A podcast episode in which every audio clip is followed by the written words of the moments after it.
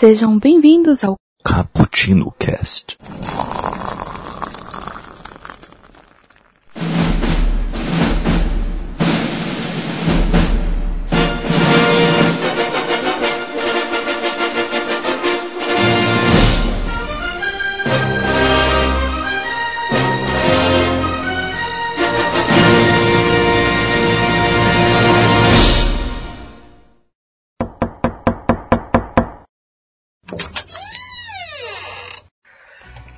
Aí, galera que curte uma cafeína, tá começando mais um Cappuccino Cast. E dessa vez, um grupo menor aqui hoje, mas por escolha nossa, acreditem vocês. Estamos aqui eu e Nelsinho, que quem tá falando é o seu host de sempre, de sempre não, de às vezes, Iago. E hoje, galera, a gente vai falar sobre é, os filmes de até agora que estrearam, as grandes estreias do cinema no primeiro semestre aqui de 2017. Só pra poder comentar, de, de, deixar, deixar, nossa, deixar nossa impressão. No passado a gente fez um apanhado de todos os filmes de 2016, mas pra gente conseguir comentar mais e também conseguir comentar de mais filmes, a gente fazer um apanhado só do primeiro semestre. Quem sabe no final do ano a gente faça do segundo semestre. Eu sou o host aqui de vocês, né? Como eu já falei, o Iago, e esse foi um cast totalmente planejado. E comigo tá aqui Nelsinho. Por favor, se presente, Nelson. Fala galera, aqui é o Nelson, eu estou tomando café e pensando a que ponto chegamos para poder falar sobre filmes que queremos falar, só que não podíamos falar anteriormente. o calendário não nos permite. A gente tá conseguindo roubar o nosso próprio podcast, você tem noção de que nível chegamos? É, Brasil. Por isso que você não vai pra frente. Os caras roubam as coisas que são dos próprios caras, tá ligado? Eles tiram vantagem em cima das coisas que criações. são deles. Então vai, gente, vamos começar aqui. A gente vai pegar a lista dos filmes mais importantes e que a gente quer falar, né? A gente não vai pegar todos os filmes, mas o que a gente quer falar. De janeiro até agora, julho. Vamos fazer um apanhadão pra poder comentar sobre esses filmes, coisa A rápida. gente já começa na putaria, né? Começando Tipo, aí. se não tem ninguém pra fazer piada merda no começo, então a gente já vai dar porrada. Não tem causa no começo, não é só eu e você. Pior, pior dupla pra fazer cast. Ah, que triste, mano. Que tristeza. Eu deixo aqui o meu Shame on You pra, pro todo o resto da equipe Capuchiners. Porque Shame on You. Shame on You. Shame on You. Para de ficar cantando músicas em outro, em outro. Tá tentando take on me, né? Para de cantar na rádio. Ah, Fazia tempo que eu não cantava.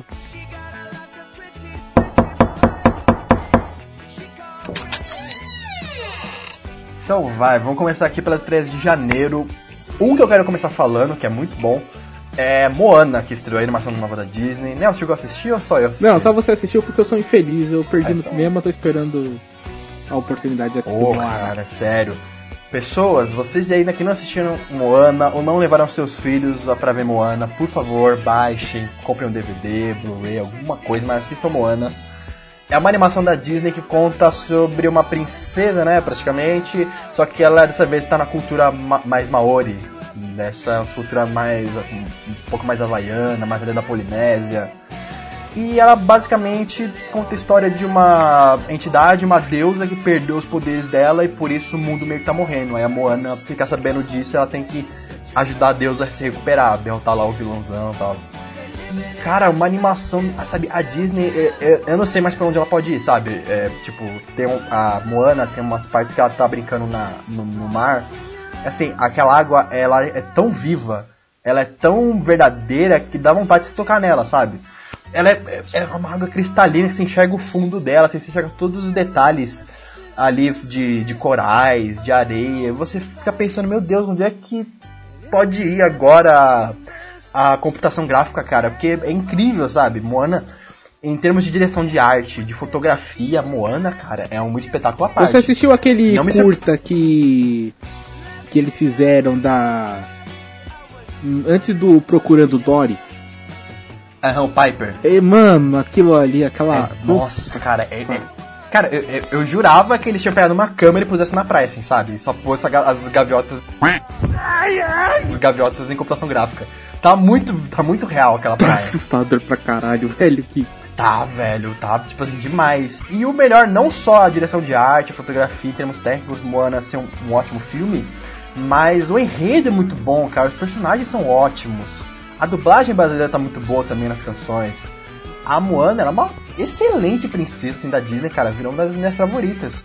É, é, tão gostoso quando você não vê alguém salvando ela e ela se virando sozinha. Lembra muito a Mulan, sabe? Puta, é, é, é do caçamba. E aquele amigo dela que ajuda ela, que é o The Rock, que dubla ela no, no original. Ele é tão carismático, sabe? Ele é um deus tão egoísta, tão sincero. E, pô, tem uma luta no final, tem uma, uma, lição, uma lição de vida, as músicas da Moana. Cara, a Disney sabe, sério, a Disney sabe fazer um musical, né? É incrível. As músicas são muito empolgantes. Tem a parte que a Moana ela descobre mais o passado dela, mais os ancestrais dela, e começa a velejar assim dos barquinhos dele. E começa a tocar uma música. Cara, aquela música é fantástica, aquela animação linda daquele mar azul. Cara, Gente, sério, Moana é uma das melhores animações da Disney. Ela foi indicada ao Oscar do ano de, é, de, de, fevereiro agora do ano passado. Merecido, merecido. Se ganhasse eu não ficaria bravo. Quem ganhou mesmo? Foi é, Zootopia. Também é outra excelente ah, animação. Puta merda, pode crer. É, fala, fala sobre preconceito e tal. Aí, Moana é só disso. Só tem elogios. Moana, excelente animação. Vejam, fica muito boa.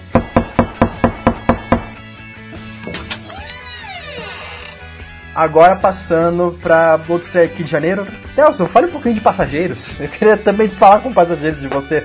Ah, cara, Passageiros eu não achei o filme tão merda quanto a maioria da galera fala. É, é, cara, é, é tipo... que, nem, que nem in the Shell, eu só achei um, eu só achei um desperdício. é, eu acho que tem ver que é um puta desperdício, só que não é tipo... Teve nego falando, não, puta, é o fim da ficção científica, que ficção científica morreu, pá.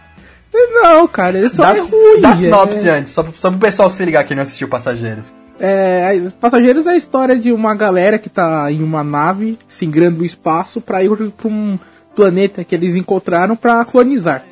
Só que muitas tretas acontecem e o Chris Pratt, o gostosão, ele acorda e tipo ele tá sozinho.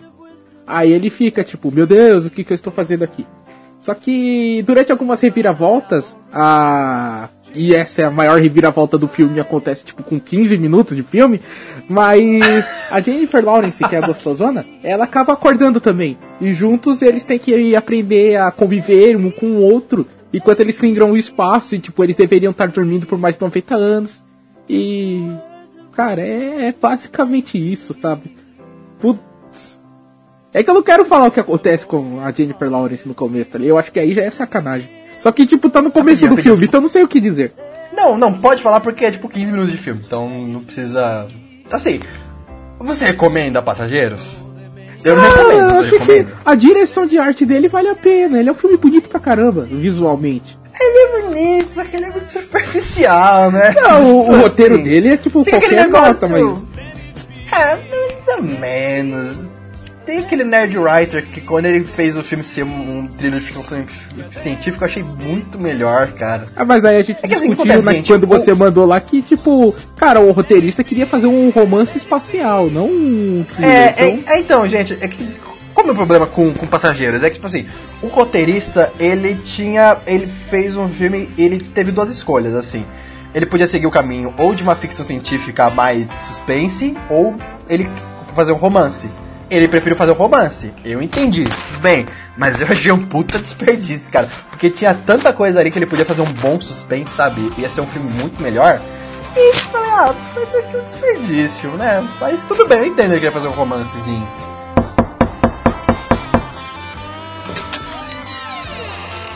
Então? Vamos passar. Vamos falar pra outra, Vamos pular pra outra porcaria. Então, esse sim é uma porcaria com P maiúsculo, Assassin's Creed. Fala Assassin's Creed, que eu não assisti. Você não assistiu, Tá mano? a sinopse, Nossa. né? Não... É, eu me poupei, me poupei, que eu também, eu também não, não jogo a franquia, então falei, não vou precisar ver o filme. Então, eu joguei pouco. Eu joguei alguma coisa do primeiro com o nosso amigo Matheus. Saudades Matheus, nunca mais gravou. Uh, joguei alguma coisa do 2, se eu não me engano. Daí eu fui pro 4, Black Flag. E, cara, quando você tá jogando, a principal coisa que você vê é fases no presente são chatas pra caramba, as fases no passado são maneiras e divertidas, entre aspas. Mas tudo bem, é o que a galera acha divertido.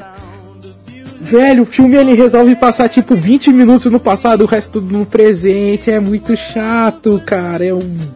Calma, calma, calma, calma. A sinopse da Assassin's Creed, pelo Tá, menos. a gente tem um Que que é? cara, que é o Michael Fassbender, o Kylo Lambers, Chambers, Lambers, né?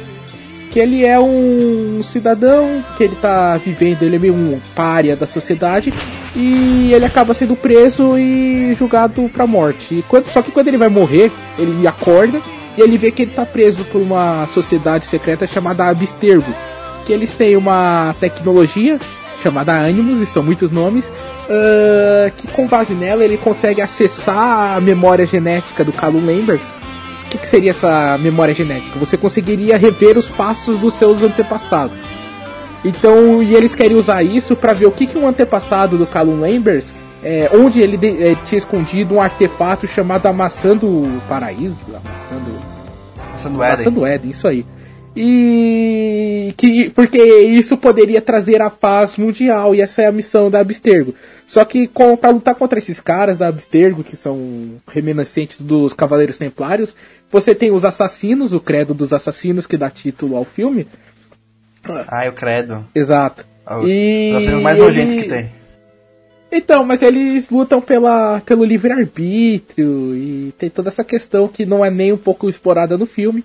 E, cara, ele é um, é um videoclipe bonito de ver as cenas de ação no passado e o presente é desprezível.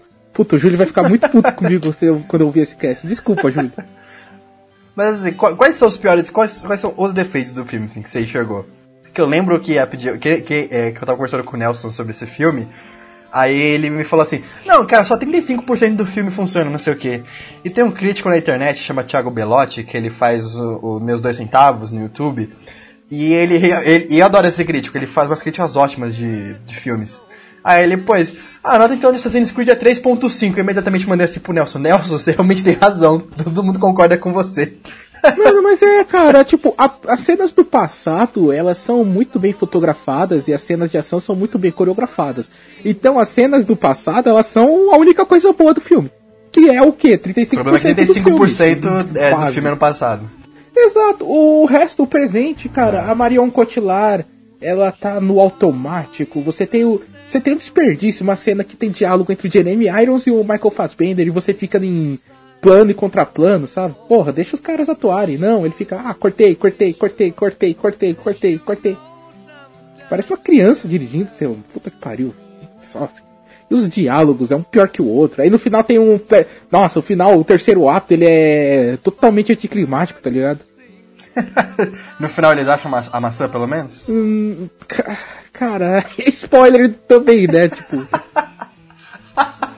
Mas tudo bem, a gente não vai recomendar pra eu pessoal tô falando isso porque eu não lembro do que, do que, que acontece com a maçã. Eu lembro que o ele entregou pro malandro Olha. que. pro Cristóvão Colombo, se eu não me engano. E ele veio esconder na Nossa. América, era alguma coisa assim.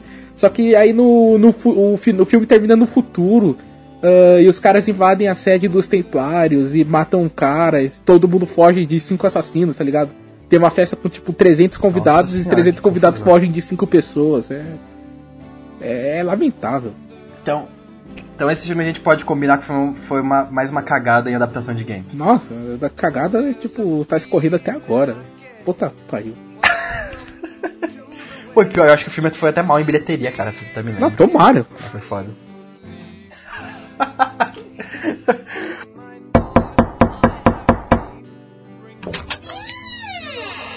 ah, então vai, seguindo aqui. Antes da gente entrar em outros filmes aqui, eu quero falar de um filme que tem aqui que é A Criada. Cara, esse é um filme sul-coreano que conta basicamente de uma. É tipo assim, ele conta de um grupo de golpistas. Tem um. Tem assim, um grupo de golpistas que eles são especialistas na- em dar golpe em, em- em gente rica, que precisa de alguma atenção, alguma coisa, pessoa mais, mais velho. Aí a- uma menina desse grupo, ela conversa com o chefe dela, o chefe dela manda ela pra uma casa de uma japonesa que tá morando lá. É no tempo da, da Segunda Guerra Mundial esse filme. Então meio que tem uma colônia japonesa lá na Coreia. Aí ela vai ser criada dessa, dessa moça tal, pra- mas é tipo tudo um truque pra eles conseguirem roubar ela, que ela é cheia da grana. Só que nisso, cara, tem tanta reviravolta esse filme, tem tanto plot twist, que, velho, você fica. Você fica desnorteado, não sabe de onde você tá. E, tipo assim, não é muito plot twist no, no negócio assim, que é, de é ruim. O roteiro ele amarra tão bem, todos o, todo, todo o enredo em volta daquilo, ele, ele, te, ele te esconde tão bem a verdade. Sabe, sabe o que esse sentido faz com você no, no, no, no final do filme? Sei. Cara, esse filme, esse filme consegue fazer com você é, a partir de todo, todo, todo, todo filme. Você não consegue, assim, é, sacar qual é, do, qual é dos personagens. Isso é muito bom. Assim, o roteiro, é, o roteiro desse filme é uma aula. É do mesmo diretor do Old Boy. Ah. Esse diretor é fantástico. Eu lembro que você me falou sobre esse filme e eu fiquei de assistir, mas eu sou um babaca aí. Mas eu assisti o. O trem pro busão lá que você me recomendou também, é realmente muito bom. É, cara. Ô, é, é, do- tem três filmes sensacionais da sul-coreanos. O, o, o Train to Busan, esse A Criada e... A Vila, não, como é que é? The Walling, é, o chamado, alguma coisa assim, esqueci, The Walling. E, cara, nossa, cara, três filmes assim, mas três filmes sensacional, cara, de nota 9 pra cima, mano. Uhum. Criada, criada quase eu dei 10, juro pra você. Eu só não dei 10 porque eu achei um pouquinho. Que podia ter um pouquinho, 5 minutos a menos ali em, em uma cena do filme, mas é só isso, sabe?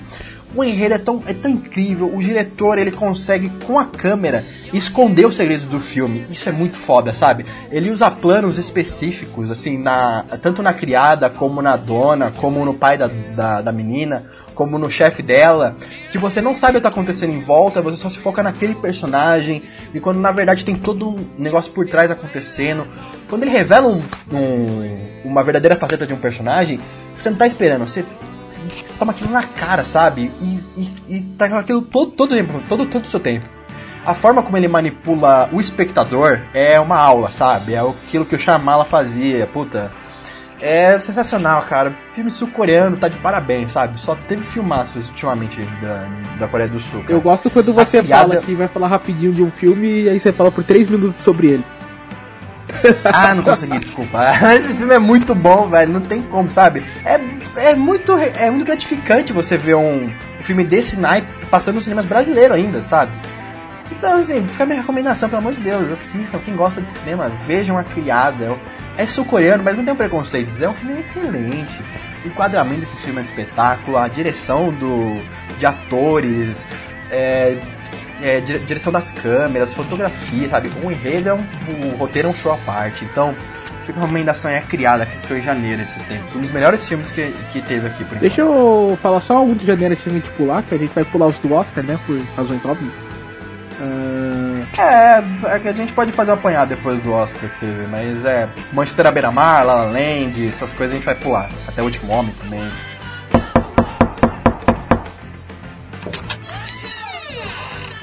só pontuar um aqui, que é o Sete Minutos Depois da Meia-Noite, que é um dos filmes mais bonitos que eu vi nos últimos anos. Ah, eu não assisti, é bom, tava na Netflix esses tempos. Nossa, cara, Eu, eu marquei lá, mas eu não assisti ainda. Ave Maria esse filme, é um absurdo. Assim, a computação gráfica dele, ela deixa um pouco a desejar, mas tipo. Sabe, é um filme tão poético que se você for querendo assistir, é, querendo ver os efeitos visuais do ano, você tá errado, sabe? Não é, o, não é esse- essa vibe do filme, ele é um filme. Ah, De roteiro. é, ele é, tipo- ele é meio que na vibe do Labirinto do Fauno, sabe? Que é um filme que se disfarça de. é, Ah, de. de de fantasia. fantasia, É só que na verdade tem é uma- puta. Na verdade é uma tragédia do caralho, né? Aham, exatamente, cara. Esse tipo de filme, nossa. Ah, entendi. Bacana, bacana. Vou anotar aí, gente. Recomendação do Nelson aí, sete minutos depois da meia-noite também.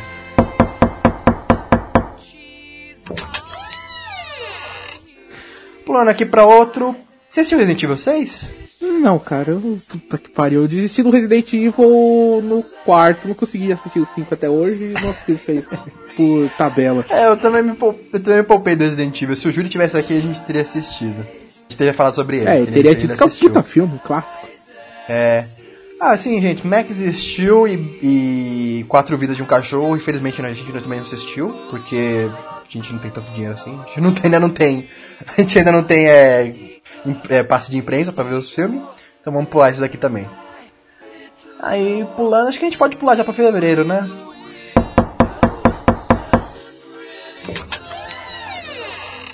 Quer pontuar 50 tons mais escuros? Ah, por favor. A gente fez um cast inteiro, mas sempre bom, né? Então assim, a gente já fez, né, pulos aqui os do Oscar. Hum, ao mesmo tempo, 50 tons mais escuros. Então, você tem alguma coisa pra dizer desse filme? Nossa, esse seu A foi muito sugestivo, tá ligado? 50 tons mais escuros. Ah, que delícia, cara. Christian Grey. Christian Grey. Ah, cara, puta merda, né? Tipo, assim, de novo, a gente entende a importância histórica, a importância cultural que um filme com essa temática tem. Mas a gente não reclamaria se um filme com essa importância social fosse um filme bom. Mas 50 tons mais escuros, você cala a boca que você vai dizer que você gostou, você não gostou dessa merda. Não é um filme bom, velho. É um filme horrível. É um... Ele dói. Assim, a- Aliás, a ele dói é uma puta liber- escolha A gente errada de defende falar. liberdade se... É, a gente defende liberdade sexual das mulheres, tá? Vocês podem fazer o que você quiser, vocês são livres. A gente defende com unhas e dentes que vocês podem explorar sua, seu lado sexual, que mulher não tem que ser comportada coisa nenhuma, pode ser que vocês são livres pra fazer o que vocês quiserem da vida. Mas assim. A gente sério, só não Venatosos defende que o Mais editor Escuros- cague o filme, porra. É, os Venatosos Mais Escuros não é, não é o melhor filme pra você definir uma liberdade sexual, sabe? Definir masoquismo, sei lá. Tem outros filmes muito melhores que você pode escolher. Assiste Secretária. Eu não Aí, lembro de quem que é o diretor, mas é com a Meg Gyllenhaal, É, que tá no Cavaleiro sei que Trevas. filme é. É um, é, um, é, é um filme ok, sabe? É um filme legal. Eu, eu vi desse tempo no Popcorn tinha. O que? O... Ou até é, é, ou a secretária que você falou. Cara, eu, então, eu acho que é um filme. Ele debate esse tipo de coisa com bem mais seriedade, bem mais. É até bem mais pesado, mais ousado. Tipo, vá assistir É. esse filme. Ou, ou até mesmo Ninfomania, que é um filme que a gente não gosta particularmente, mas é um filme interessante se você quiser ver o matar ou um problema psicológico relacionado ao sexo. É bom você ver, sabe? Mas 50 Tons Mais Escuros não dá, cara. é uma Caraca, puta novela mexicana. Infomania com o Sabe. Skarsgård. Tem hora que eu tenho vontade de entrar na tela e dar uns poucos na cara dele. É. Ô, você falar que 50 tons mais escuros, tipo assim, nesse segundo filme ele abandona totalmente o negócio do Christian ser masoquista, sabe? Ele abandona totalmente. Não, ele Aí eles abandona passam aí pro tudo, ele tá date. tudo. Não, ele esquece. É, eles, eles, eles passam aí pro date, eles vão pro, pro, pros encontrinhos, ela, mostra ela no trabalho, mostra que na verdade ela é uma alpinista social do caramba, que ela namora o Christian e ela tem a oportunidade de subir na vida por causa dele, ela faz isso, ela tá nem aí. o Christian vira, vira ficção científica, né? O Christian tem poderes Jedi sobre aquela ex dele. Vira um filme de terror. Não, ele é o Lanterna Verde uma parte ali do definitivo, eu já chamado. disse. Ele é o Lanterna Verde definitivo. Mas vamos parar, a gente já falou de merda, vai dessa merda, e eu tô vendo que eu gastei Ah. meu dinheiro em fevereiro inteiro com os filmes do Oscar. E eu perdi... John Wick estreou em fevereiro. Um novo dia pra matar. Estreou. Não, acho, acho- não, acho que aqui no Brasil estreou um pouquinho depois. É... Mas. Não, estreou em fevereiro mesmo. Você assistiu o, o, John, Wick- o John Wick 2? Não, cara, só assistiu um. Puta, que filme divertido. Ah, que merda. É, eu também gostei muito, muita diversão.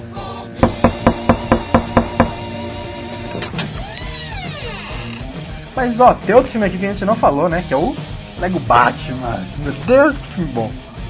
Mano, o melhor filme da. O melhor filme de super-herói, ponto. É, gente, é, gente, pra quem não viu Lego Batman, esse é um filme do Lego com os personagens do Batman, sabe? E é um enredo que o Batman tá se descobrindo e ele começa a ganhar, ele ganha o Robin nesse começo do filme, tá? É muito bom, cara. Cara, ele tem tanta piada, tanta coisa que, tipo, só quem é fã vai entender, tá ligado? Tem piada com a sexualidade do Coringa, que o Coringa é apaixonado pelo Batman. Tem piada com o Batman de, do Adam West, tem piada com os Batmans do Tim Burton, tem piada com os Batmans do Christopher Nolan, tem piada com todos os Batmans, velho. Tem uma cena que ele Não, sabe o que, que é? tem uma cena que Você vai é mostrando melhor? vários uniformes dele, você vai pegando vários uniformes de vários quadrinhos famosos, assim, só que Ai, versão leve. nossa, do Robin é tão engraçado como surge o uniforme do Robin, cara. Eu chorei de rir no cinema. Mano, puta merda, né? que- E, é e melhor? o, fui- e o plot eu twist no com- final, ô, Iago? Pô, muito bom, velho. Nossa, Mano, não só o plot eu- twist, eu como as referências eu- que, ele, que ele faz, né? Puta, o final- o final do filme é uma maluquice tão louca que quando aparece o Sauron, cara. É um Senhor dos Anéis, é, do- é Senhor dos Anéis, é, é Doctor Who, é Harry Potter. Cara, é tanta coisa cara? no final, cara. É muito, é muito bom, velho. Ah, que pariu. sabe o que é melhor? Tem uma cena que o, Batman tem que invadir a Fortaleza da Solidão do Super-Homem. Aí tá tendo uma festa de super-heróis, ninguém chamou o Batman. E cara, ali tá o pessoal da que era do Super Amigos, tá os Super Gêmeos, tá tipo o Vulcão Negro, o Chefe Apache. Muito bom, cara. Sabe quando você vê aquilo lá, um um nerd de verdade que acompanhou as Liga da Justiça, sabe? A galhofa que era Super Amigos, cara, você vê aquilo é muito O engraçado. bacana dessa cena é que na, do, na versão dublada, o, tanto o Batman quanto o Superman são feitos pelo Guilherme Briggs. E você. Aí você É. vê a força que um dublador foda tem, cara. Ele, ele faz um diálogo com ele mesmo, e, tipo, são dois personagens totalmente diferentes, as vozes são totalmente diferentes. Você sabe que é o Guilherme Briggs porque você, a gente é um retardado, né? A gente fica seguindo e correndo atrás dessas coisas, mas, tipo. A piada, a piada do Alfred, né? Mandando, deixando Batman de castigo. é O Lanterna Verde é um puxa-saco do Superman, mano. Puta que pariu. É muito bom, cara, quando ele é preso. A Bárbara Gordon também, cara. É muito bom. O Cara. Gordon tem o botãozinho Call Batman. Os caras vão fazer. Não, vamos agradecer aqui o, o Gordon pelo seu excelente serviço de apertar o botão de Call Batman. Aí tá, Call Batman, Call Batman, Call Batman. Call o Batman. Ou quando o Robin vai passando, ele tira as calças. Ele sempre tira as calças. Muito engraçado, cara. Hum, Não, pariu. gente, sério, quem, quem não viu quem não viu o Lego Batman, veja, é muito engraçado, é muito engraçado mesmo, assim, sabe? Você chorar de dar risada. Ah, Você então aqui, assistiu ó, e- A Grande Muralha? Ah, Não, eu queria assistir com a minha mãe, até porque ela tava querendo ver algum filme assim, recente, mas depois de eu ver as críticas, eu vi que era um filme bem mais ou menos, né? Falei, ah, deixa eu ver em casa.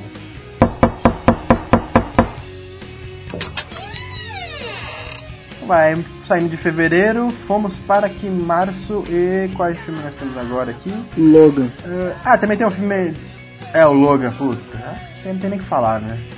Não, a gente vai ter que falar de Logan, mano. Ah, pô. Não, eu sei, mas eu só tô, só tô citando, que isso aqui é sem palavras, cara. Puta, começou bem o ano de Apesar- filme de super-herói, né? Já começou com Começou, né? dois pés na porta. É, Ape- Apesar que muita gente enxerga alguns defeitos em Logan, eu entendo os defeitos que o pessoal enxerga, mas assim, eu gostei muito, então eu vou puxar um pouco o saco do filme. Não, assim, tipo, todo Enfim, filme tem defeito, então não tem essa. Mas, cara, ah, É. acho que de filme de super-herói é o mais humano de todos. De todos, todos, todos, todos, Sim. todos. É o que o. E, cara, quem- não é o herói assim que você olha assim à primeira vista e você fala, não, vai funcionar se você botar uma carga maciça de drama em cima. Ah, claro, a gente sabe. Mas mesmo o quadrinho, velho. O, o velho Logan, a gente falou, a gente fez um podcast sobre. Ele não é um quadrinho tipo, dramático, que o drama leva o. Ele tem momentos dramáticos sim, mas ele não é um drama, ele é um, é um road movie de Ele é um ação. divertido, pra falar a verdade. Pois é, ele tem os tiranossauros presos pelo Venom, você tem a parte dos, dos topeiroides, que são cenas tipo. O- tem bug-aranha, cara. Você já perde um pouco do- da seriedade quando você vê o bug-aranha. Mas o filme. Aquela é- luta dele, aquela luta dele, é, aquela luta dele com o Hulk, eu acho, assim, muito ridícula pelo, pelo que a HQ vem apresentando, mas é divertido você ver. Então, aí no filme, mano, o filme. Mais um exemplo de que o filme é melhor que HQ? Sim, é. E. Cara, puta que trabalho bem feito que eles fizeram com a menina Daphne, não sei das quantas, que fez a X23. Daphne Key, Daphne Key. Puta, velho, ela fica. Ela, ela atua sem. Já é difícil atuar, é, fazer uma criança atuar. E eles têm que fazer a criança atuar sem falar. Aí tem uma determinada cena do filme que ela resolve falar. Nossa, e ela começa a falar, ela não para mais de falar durante uns 5 minutos. E o. O Logan fica. O, o- é, o Logan, ele fica tentando impedir que ela fale, assim, e ela fica falando meio. Um sotaque meio espanhol. Cara, aquela cena é tão genial, tão bonita, tão singela e tão engraçada ao mesmo tempo. Como é que era? Eu Que fala? Que era? tá. Eu acho a cena que ele tá. Ah, como é que a gente não falou do, do- do- da premissa ainda de Logan? Pra quem também não viu, pra quem não tá ligado nos. No, na, na linha dos, dos X-Men no cinema, ou eu não vou falar desse filme, Logan conta a história do Wolverine, né? Que desse filme é no futuro que os mutantes morreram. Todos os mutantes morreram, só sobrou poucos. E ele e o professor Xavier estão meio que escondidos, porque como não tem mais mutantes no mundo, tem muita gente caçando os mutantes tal, e eles estão meio que se escondendo desse pessoal, que são os carniceiros. E começa aí a história, né? E eles meio que acham a, a X-23 no meio da história. E, cara, é uma perseguição. É um road movie, né? Quase um faroeste. E um filme de super-herói. E bem pouco filme de super-herói, pra falar a verdade. Ele vira um filme de super-herói lá pro final, né? Tipo, terceiro ato aí. Né? Cara, tem aquela. Os novos mutantes. que tem os novos mutantes no final.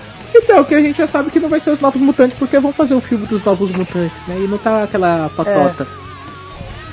Eles. Ele, no final do filme, eles ficaram perto ali da, do Canadá ou do México? Do Canadá, era a Tropa Alpha que tava chamando ele. Canadá? Ah, então Tropa Alpha, então é, então é Tropa Olha Alpha. os spoilers aí. Então Mas, vai ser ah, assim, ó, tipo assim, você, É. você assistiu. Ah, não, quem quer. Logan, você não, que não. tá escutando, Sete- você 700 assistiu. mil de bilheteria, você assistiu. É, o Logan 700 milhões de bilheteria, milhões quer dizer, deve ter assistido. Porra, assim, é realmente, mano. Ai, gente. te- Ah, ele dá spoiler de Logan. Ah, cala a boca, velho. Você é errado. Não, mentira. eu agora Não, me sinto culpado de. Eu posso, a gente pode ter estragado a- o final pra alguma pessoa. Desculpa, pessoa, que nós estragamos Não, o final. cara. Não, não, não, não, não. Se você não viu o Logan, ainda, você tá errado. Primeiro, primeiro, primeiro acontece isso aí. Não, ele tá errado, mas tipo, um erro não acerta outro erro. Sim, sim, não, mas ele já tá no erro. Ele, ele não tem que culpar a gente, ele já tá errado e não tem Tá visto, bom. entendeu? Logan a gente recomenda, tá? Assistam, filmaço.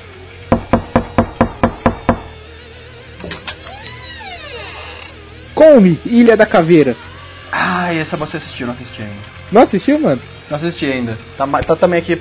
Tá também aqui na minha, na minha lista, mas eu não assisti ainda. Cara, que filme maluco, velho. É tipo. É tipo andar de montanha russa, tá ligado? Que Você tá, tipo. Aham. Ele tá tocando. Fortunate Sun, tá tudo feliz, tá tudo alegre. pá, De repente vem, pá, você vai pra gente morre, não sei o que, destruição, você vai, ah, socorro. Aí depois ele sobe de novo. Aí ele tá tocando Paranoid do Black Sabbath. Aí você tá, finish with my woman, she-" Aí de repente vem uma árvore voando na sua direção. Que, que filme maluco, velho. Ele não tem sutileza nenhuma. Ele é, ou ele é muito engraçado, ou ele é muito o terror, tipo, um pouco de terror, ou ele é ação pesada, ou ele vira um filme de guerra e do nada, assim, ó. Cortou a cena, pá. É, cena no caramba, a no meio da cena filme- muda o A edição gênero. desse filme é ba... A edição desse filme é bagunçada, então. Não, não é, é tipo de propósito, tá ligado? Ah, a cena tá. do Paranoid, que ela é a cena que te bota no filme. Que é isso mesmo, tipo, aí aquela cena no trailer, sabe, que mostra que eles estão tacando fogo na, na floresta lá, na, na Ilha da Caveira. Chegou a ver o trailer, pelo menos. Aham.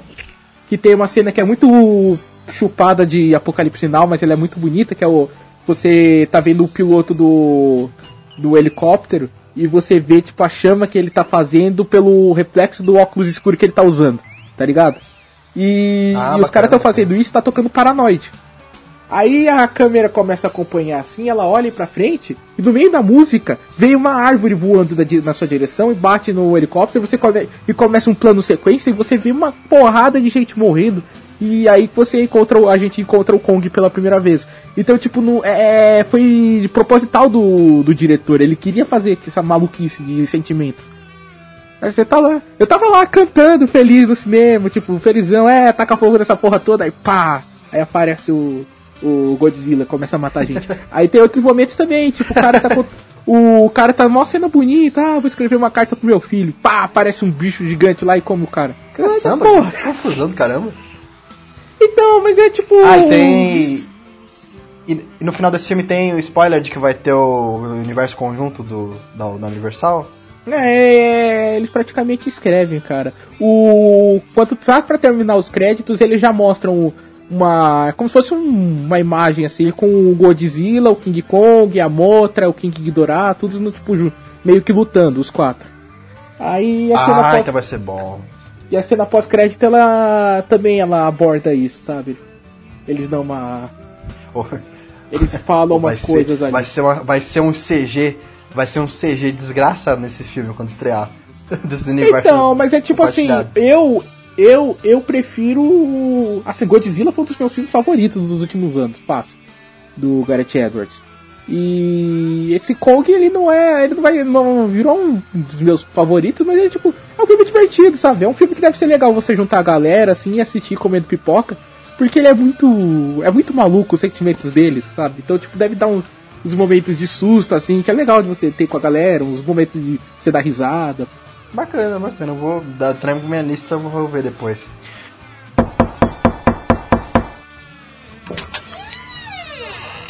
Agora partindo para outro estreia de 2000 de, de março de 2017, que acho que tá todo mundo esperando por esse filme. É. Pelo menos tá aqui na minha lista é a Bela a É, fala da Bela a Fera? Fala, É, Bela não, e deixa eu falar da Bela a Fera de falar do, do Paranoid. É. é. Você assistiu Bela a Fera, Nelson? Não, não assisti até agora. Por puro preconceito, eu admito. Cara, não precisa não, não precisa não. Cara, assim, Bela a Fera, gente, vocês conhecem Bela a Fera, pelo amor de Deus. Também não vou ter dar spoiler porque todo mundo conhece essa história, mas vão se fuder quem não conhece. Sinceramente. É, animação da Disney concorreu ao Oscar aí de 91, pelo amor de Deus. É, então, enfim, Bela Fera é aquela coisa, né? É, filme visualmente ele é muito bonito. É, é lindíssimo. Filme sensacional. Mas não precisava do 3D. Nossa, como eu fiquei com raiva daquele 3D. Meu Deus, que filme escuro, que filme escuro. Parece, que tá vendo Batman vs Superman, juro pra você. Ah, cara, é que você tem problema com 3D, né? Eu, eu tendo a defender quando ele bem, é bem usado. Como num filme que a gente vai chegar daqui a pouco, que ele é bem usado pra caralho. Mas tem que ter parcimônia, né? Tem certos filmes que Não, faz uma não, correção. é, não, é que o. Pelo que o, a gente sabe, não é o filme que tá errado. Na verdade, são os nossos cinemas que são mal feitos. Sim, também, mas a Bela Fera não foi feito com 3D, ele, ele foi convertido depois. Isso- e também tem uma coisa que é muito ruim. O diretor, a fotografia que ele, ele e o diretor de fotografia usaram é uma, umas cores muito escuras. Eu não entendi por quê. Hum, Até mesmo na hora da, da valsa da Bela, que é uma cena muito bonita, ela tem ali uns tons de amarelo, uns tons mais claros, mas ainda assim é um cenário escuro, sabe? Porque Então, é eu Europa que eu- medieval, né, entendi. pai?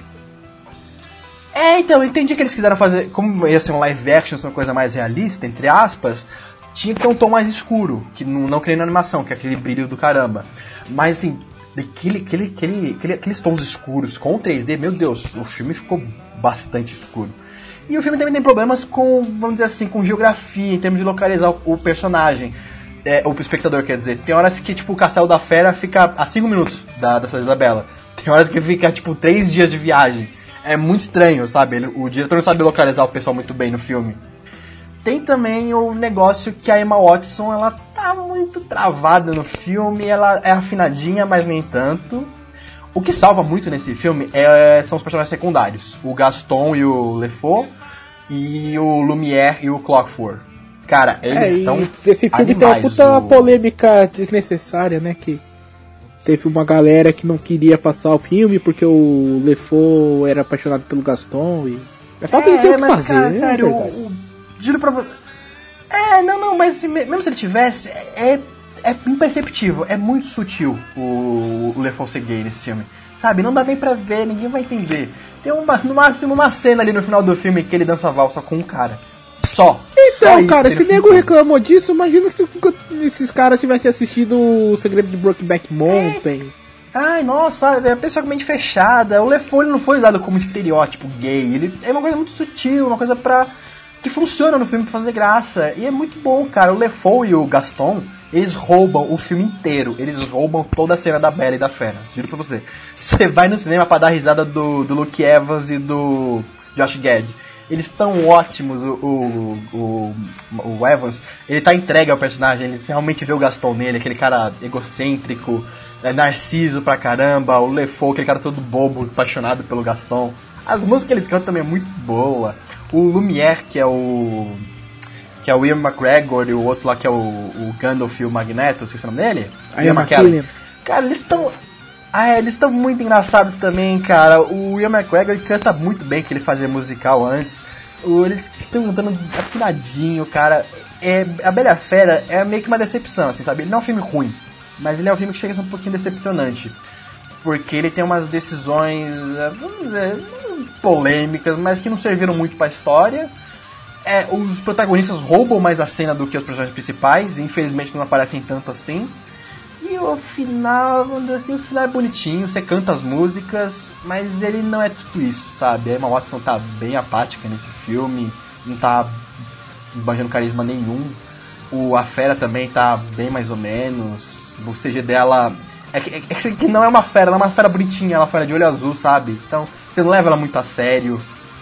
Tem um cara no YouTube que ele fez uma montagem em que ele fez o, no lugar da fera o Valdemort. Não sei se você viu essa, essa, essa montagem que os caras fizeram. Não, não vi. E todas as cenas que aparece a fera, eles puseram o Lord Voldemort. E ficou, tipo, muito perfeito. Tem uma parte que a Bela tá descendo com a valsa e ela tá descendo com o Voldemort assim. Caralho, velho. Ficou ótimo, cara. Ficou melhor que o filme todo, sério pra você. Assim, o filme tem pontos positivos e tem pontos negativos, mas ele fica muito no meio a meio. Eu fico com a animação, eu fico animação de, de anos 90, sabe?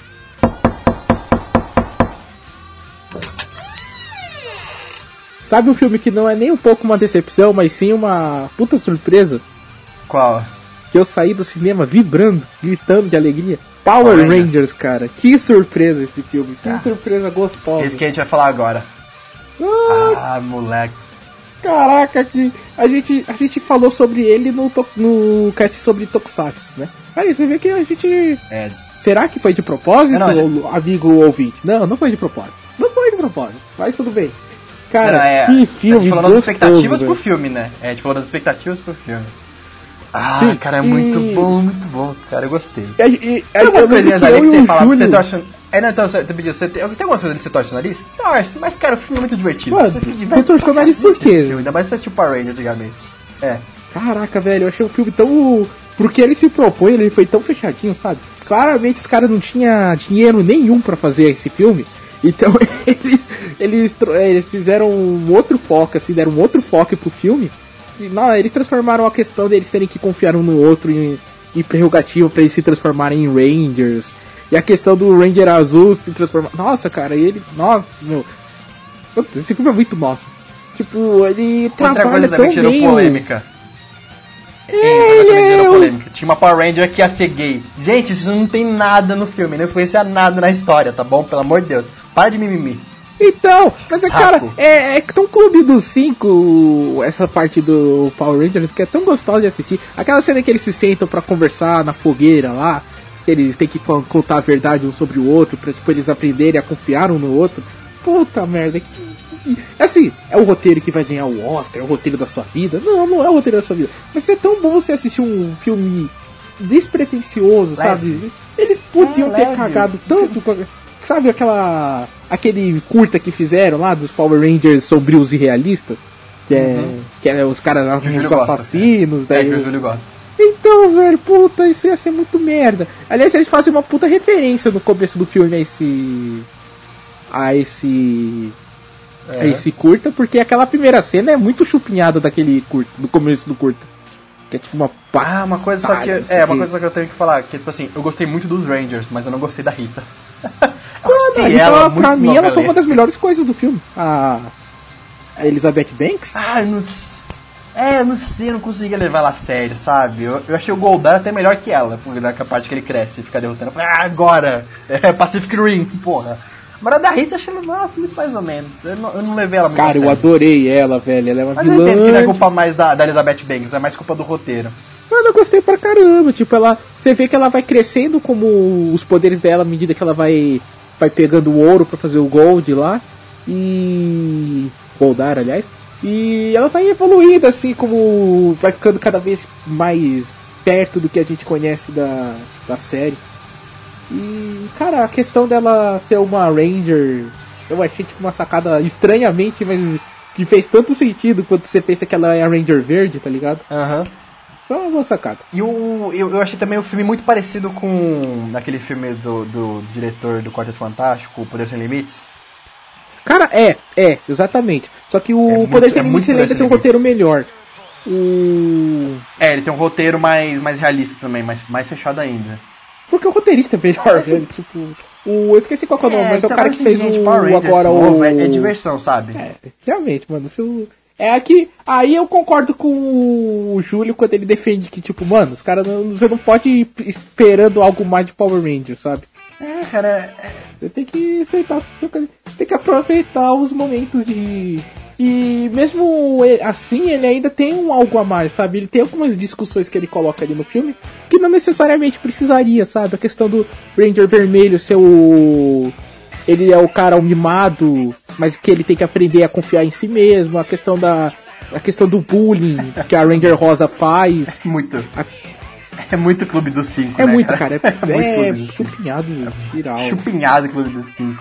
Mas assim, gente, é diversão garantida, sabe? É cinema pipocão, é um dos que vale a pena você ver. Não é o melhor pra você ver, não é uma direção de arte excelente, meu Deus. Mas é um filme divertido demais. Dá pra você ver despretensiosamente.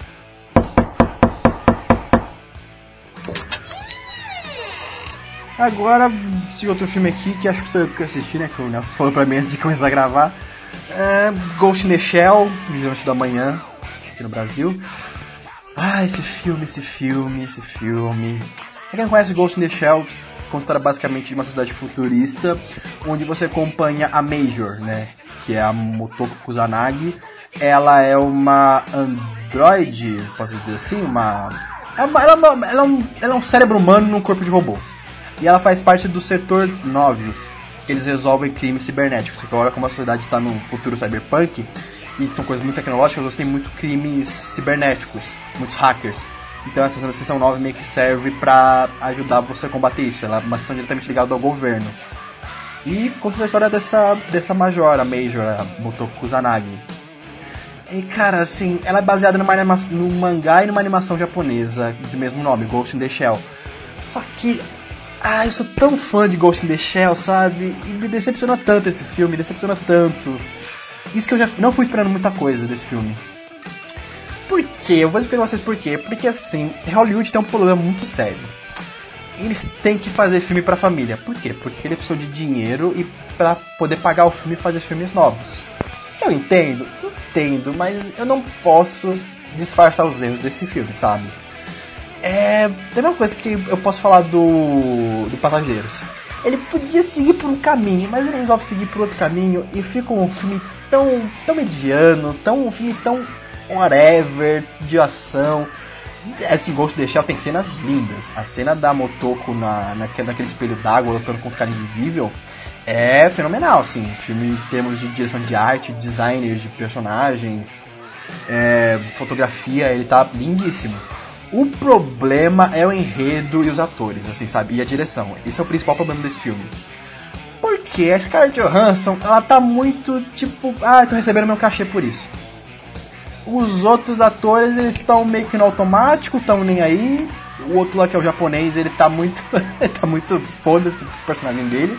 Apesar de ser um personagem legal, mas que mais interessante que na animação. E em termos de roteiro, é aquilo que eu falei, ele apresenta tantos elementos legais de ficção científica que ele poderia trabalhar, só que ele não trabalha nenhum, cara, é muito decepcionante aquilo. Ele, ele apresenta é, negócios, é, inteligências artificiais complexas, ele apresenta um sistema de governo muito interessante de você for analisar no futuro cyberpunk, é, de investigações policiais controladas pelo governo, só que nada disso é trabalhado a única coisa que é trabalhado na obra é o passado da Motoko de que ela, vamos dizer assim, de como ela virou o Ghost in the Shell, né? De como ela teve o cérebro dela implantado no, no Android dela. E sabe, é uma coisa tão, tão, tão clichê. Eu adivinhei o final do filme, menos a metade do filme. Isso foi muito decepcionante, sabe? E não tinha. A trilha sonora, nossa, da animação ela é tão. Ela é tão estranha, tão gostosa de você ouvir, tão experimental. E nesse filme ela é tão ok, Assim, Ghost in the Shell ele não é um filme ruim, ele é um filme ok para mediano. Sabe? Eu não tenho muito mais o que falar sobre isso. É uma coisa que me decepcionou muito, porque eu sou muito fã da animação, sou muito fã do, do mangá, e ver aquilo me fez pensar, ah, só mais um blockbuster qualquer, que dispersou um puta potencial que ele poderia ter de um filme. É isso.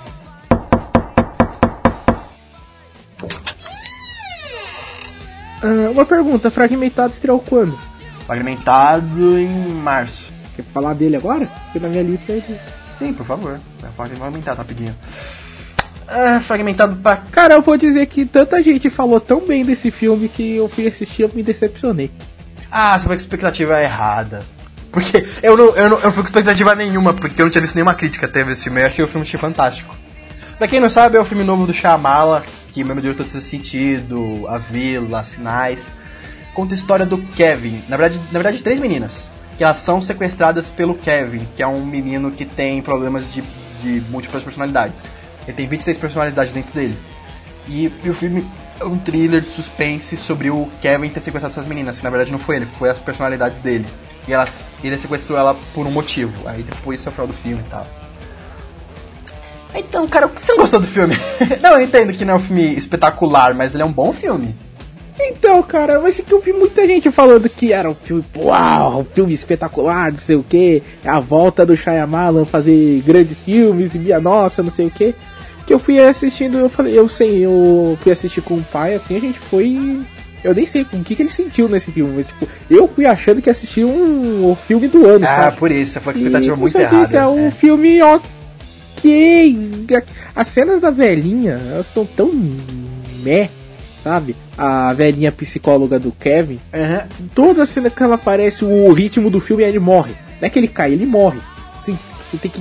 Depois alguém tem que passar o desfibrilador no filme assim pra ele voltar a respirar. Eu acho que às vezes ela é muito esperta e às vezes ela é muito burra, sabe? Eu acho que às vezes ela não se decide então, no meio do filme.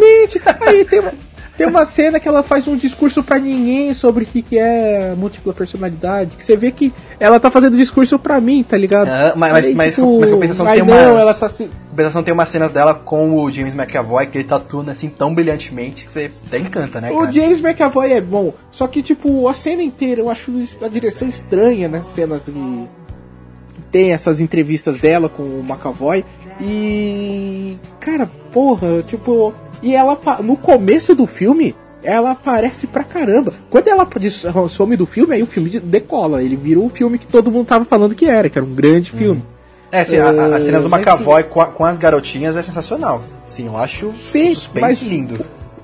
o primeiro ato que essa essa personagem se aparece e que me incomodou tanto, sabe? Que daí no segundo e no terceiro eu acho que ele ele foi um pouco over, tá ligado? Tipo, podia ter puxado um pouquinho assim pro sabe, pro pra não pra realidade. É que ele tá ele tá super pautado em um filme, um filme normal, sabe? É um filme, é um suspense, é um suspense. E tem alguma coisa que tá vindo assim, mas você já pressupõe que, que seja essa coisa, você entende lá. Ele fala da questão lá que o, é, pessoas com múltiplas personalidades modificam a química do corpo e blá blá blá. E. Só que aí, quando acontece o terceiro ato, ele. ele- sabe, você acha que o cara deu um passo a mais do que deveria? É, eu não fui essa sensação, tipo assim. As... Porra, nego vira a prova de bala? Entendi.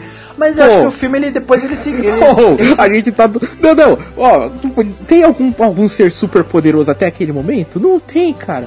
Quando a mina pega, dá um tiro no cara e o cara, tipo, bah, peito de aço, você fala, wait, wait, wait, como assim? Então, não, co- né, que tipo assim, tem uma cena da, da, da psicóloga, ela tá conversando lá no Congresso Nacional. Ah, não sei o que, tem personalidades que alteram biologicamente, não sei o que, não sei o que. Aí nessa cena eu falei assim, tá, entendi. Então ele tá meio que nem, por exemplo, tem a personalidade dele lá que é o. O carinha lá que sequestra, que sequestra as outras meninas. Que ele já é um cara mais de postura alta, ele é um cara mais forte. Você vai assim, tá, entendi. Então a personalidade dele meio, meio que altera o corpo dele, tá. Vamos, vamos supor que isso é possível. Eu comprei a ideia que aquilo foi possível. Aí quando chegou no final, que mostrou o que era é, né, o, um, do- o- um dos plots do finais, o que, que ele ia acontecer com ele, eu meio que comprei, não comprei inteiramente, mas eu meio que entendi o que ele quis fazer ali, porque ele já tinha dado um- uma pista lá no começo com a psicóloga. E tipo assim, como eu não tava esperando Não, nada a gente não- eu entendi, eu entendi, sabe? Eu também entendi. O problema é que eu acho que foi um passo É. maior que a perna. Se ele tivesse aquele plot twist. Do... Plot twist não. Ah, não é um plot Não, não, twist. o ca- ca- mas calma, se calma. aquela inserção que ele faz no final, se ele tivesse feito no começo do filme, aí eu já compraria de boa. É. Aí eu já estaria pronto pra aquilo, sabe? Ah, entendi, aí ele entendi. quis guardar, sabe? Tipo, você, ah, isso explica tudo. Aí você fala, é, isso explica. Mas ali na jornada do filme, aquela mudança com o. é a 24 personalidade. É, né? o, a Do- besta. A besta que eles falam. A mudança com- que acontece com a besta, tipo, wait, what? É, então. O cara vira inacreditável, velho. Ele começa a escalar a parede, ele. Agora, tipo assim, porra, velho. agora, tipo assim, isso aí é ruim? Não, é um pouquinho estranho. Pode ser até ok, alguns podem entender, outros não. Mas agora, assim, o que é ruim, ruim mesmo nesse filme são os flashbacks da menina. Aquilo eu achei muito ruim. Eu achei, Não puta. acho ruim, cara. Eu acho que. Ah, tipo, achei. Você Dá uma explicada. sabe. Não, não, se tivesse ou o flashback dela explicando aquilo lá, eu entendi. Agora, tipo assim, três, quatro dela, eu. Nossa, não precisava, sério. Eu entendi o flashback dela, o que, ela, o que ele queria dizer com aquilo lá. Pra depois chegar no, no, no, no que era mesmo o twist do final, que é aquela cena dele na grade com a menina, eu, pô, ah, chamala! Ô, ô, é sério isso? Porra, entendi isso aí desde o começo do filme. Cacete. tá muito mais Mas interessante aí é que, tipo, aí é o diretor tentando, ele tá tentando fazer aquilo que ele foi considerado o. Nossa, mano, considerado Shyamalan um novo Hitchcock. É, Ele, pois ele é. falou merda. Pois é, né? Quem, quem foi que falou essas merda? Então, aí, tipo, só o tempo mostra. É, então, sabe, eu achei, Only eu achei tipo tell. assim, uns três flashbacks, muitos, muitos da menina, muito desnecessários. Porque eu entendi a primeira vez a mensagem.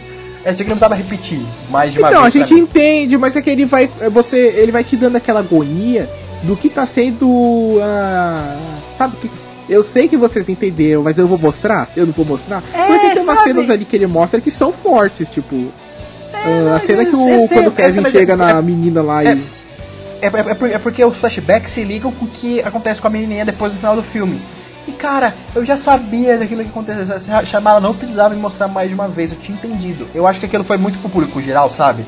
Que não tá muito acostumado com o cinema dele, ou que não tá acostumado com filme de, de suspense pesado, tinha que ficar mostrando pro público entender. Pra mim passou muito aquela impressão ah, daquilo. Não sei, cara, eu acho que foi simplesmente o. Ele tentando mostrar que, tipo, embora o filme não fosse um suspense, mas ele ainda manja do suspense, sabe? É, a gente não, teve é... um vídeo, o Mike gravou com o Duda, né? Um vídeo sobre fragmentado, tá aí no nosso YouTube. Eu fiz crítica, eu fiz crítica no site também, né? Dei um café forte pro filme. Exatamente. Vocês vão atrás e leiam a crítica do. Todas as outras críticas do filme que a gente tá falando aqui, ou foi o Jacob e eu que fiz, então. Ou foi o Mike. É. Então vocês xinguem lá. Vão lá na crítica e comentem xingando a gente. É, a... Não xinguem aqui. É, a... Ou xinguem aqui também. Pode é, xingar. É, tipo assim, gente, fragmentado foi o que eu falei na minha crítica. Não vão esperando um grande filme, não esperando nada. Vão esperando assim um suspense. Só isso. No máximo. E entendam o filme. Porque, por exemplo, no Shyamalan ele faz algumas coisas que vocês podem achar meio estranho, mas faz sentido na lógica dele, sabe? Mais ou menos assim. Ele tem seus erros? Tem, mas é um bom filme. Então, tipo assim, por isso que muita gente falou que é a volta de Shyamalan, porque ele tá vindo uma sequência de filmes muito ruins. Apesar do. apesar do A Visita ser um filme ok. Mas ele tá vindo uma sequência de filmes muito ruim mesmo. Então é meio que. É gratificante ver um diretor promissor como ele fazer um filme bom de novo.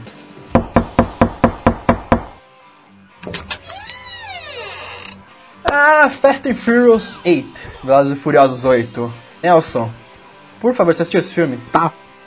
Porra, viado, assisti em IMAX, Ah, mano. cara, também assisti esse filme, muito bom, cara. Gente, Velozes e Furiosos, não precisa de sinopse. Vocês conhecem, a mesma loucura de sempre. É, tipo, é, alguma coisa aconteceu que um vilão surgiu e os caras do bem vão ter que correr pra caramba pra vencer o vilão. É, vamos contratar uma equipe totalmente treinada de oficiais, exército. Não, vamos chamar os caras que fazem racha na rua. pra resolver a treta. É que é galhofa de sempre. Mano, é que os caras tacaram um.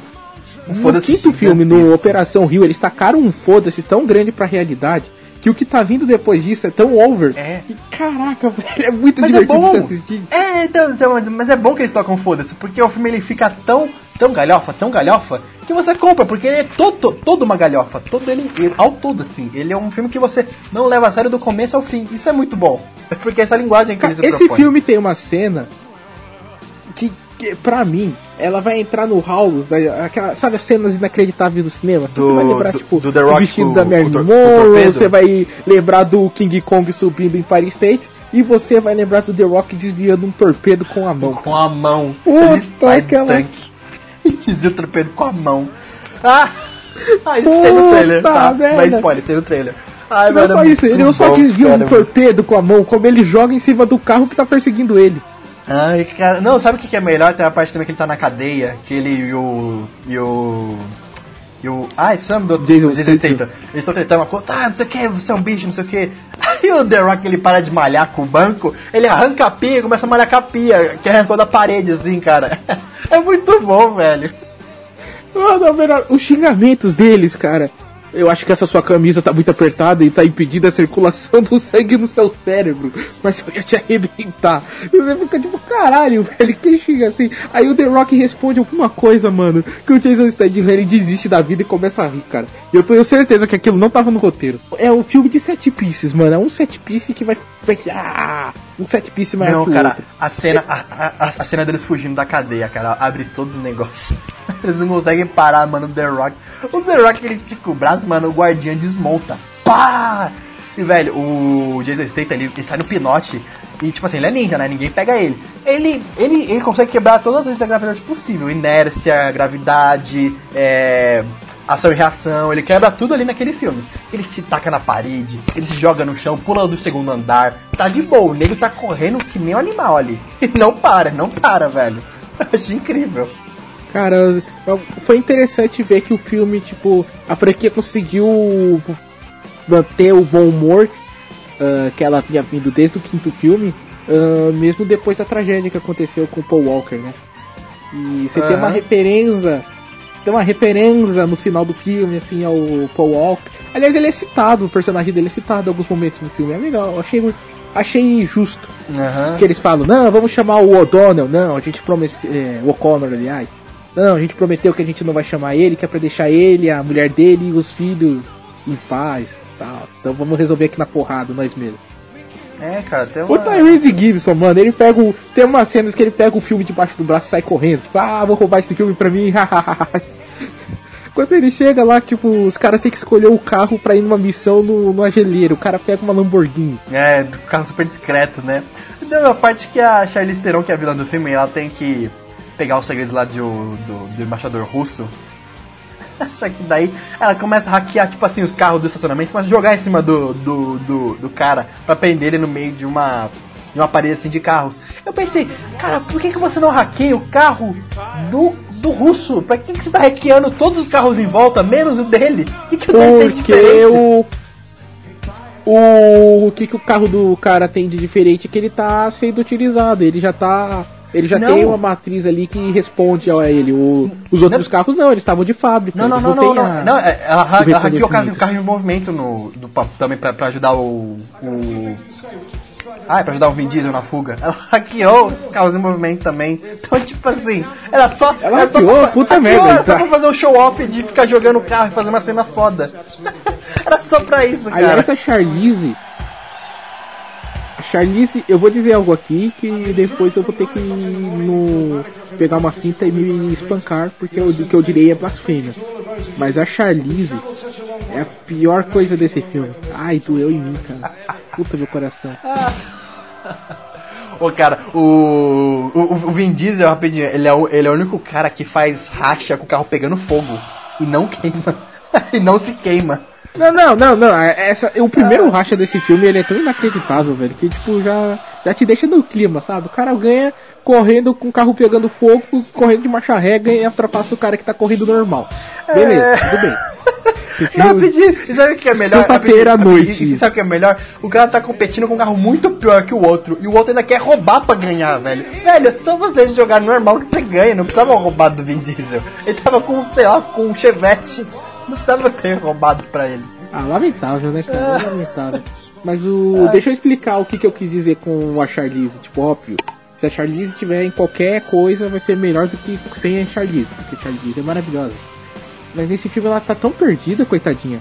E ela quer ser uma vilã séria, só que o filme não deixa ela ser uma vilã séria. Aí, aí enquanto ela tenta virar uma vilã galhofa, sabe, meio que não dá o. não tem o clique. É, Eu acho que ela tem um boa atriz que ela não funciona em filme galhofa, né? Sim! Nossa, tem uma cena que ela. que ela começa a fazer uma batalha de hack com a. com a menina que é a nossa. Melisandre Ai, nossa. do. A Melisandre. Ah, é, é nossa, é, é muito. Essa cena é muito Não, não é a. Melisandre, é a Miss Sunday. É Missandre. A nossa. Melisandre é a do A Espiã. É, nossa, é, é tão ruim essa cena, é muito ruim. Ah, porque eu estou hackeando aqui. Ah, agora ela vai ver que eu vou colocar o firewall aqui. Ah, é, aí, ah meu Deus, ela travou isso aqui. Eu preciso agora conectar com os pop-ups de não sei o que. Vou encher ela de spam. Ah, não sei o que. Eu vou abrir meu antivírus. Hum, Meu Deus, mano. Sabe, um filme de racha assim, tipo, e fica o quê? Uns dois minutos ali nessa, nessa pegada das, Não, fica. das- tirando racha de hack. Ah, não, deve ter enganado depois que eles invadem a base militar russa que tem tipo cinco soldados. Aí eu meio que falei, ah, ah vai, já, já me comprou do coisa do filme, não vou mais questionar nada. Que até aquele momento eu tava, eu tava meio que pensando em algumas coisas. Depois daquele filme eu já, já parei, perto desse momento. Ah, tem uma cena do Jason Statham que, que você volta uns, uns personagens do, do inferno. E você fala, mano, isso, aqui, isso é maravilhoso, cara. A única franquia que pode fazer esse tipo de coisa e não ficar ridículo é Velozes e Furiosos. É, Velozes e Furiosos é uma coisa legal que ele já abraçou o ridículo que eles são, né? Abraçou a galhofa deles. Então muito bom, cara. Ai, gente, a gente recomenda Velozes e Furiosos 8, sério, só, só pela galhofa, a gente recomenda. Aí partindo aqui pro outro filme de abril que tem de importante pra gente falar.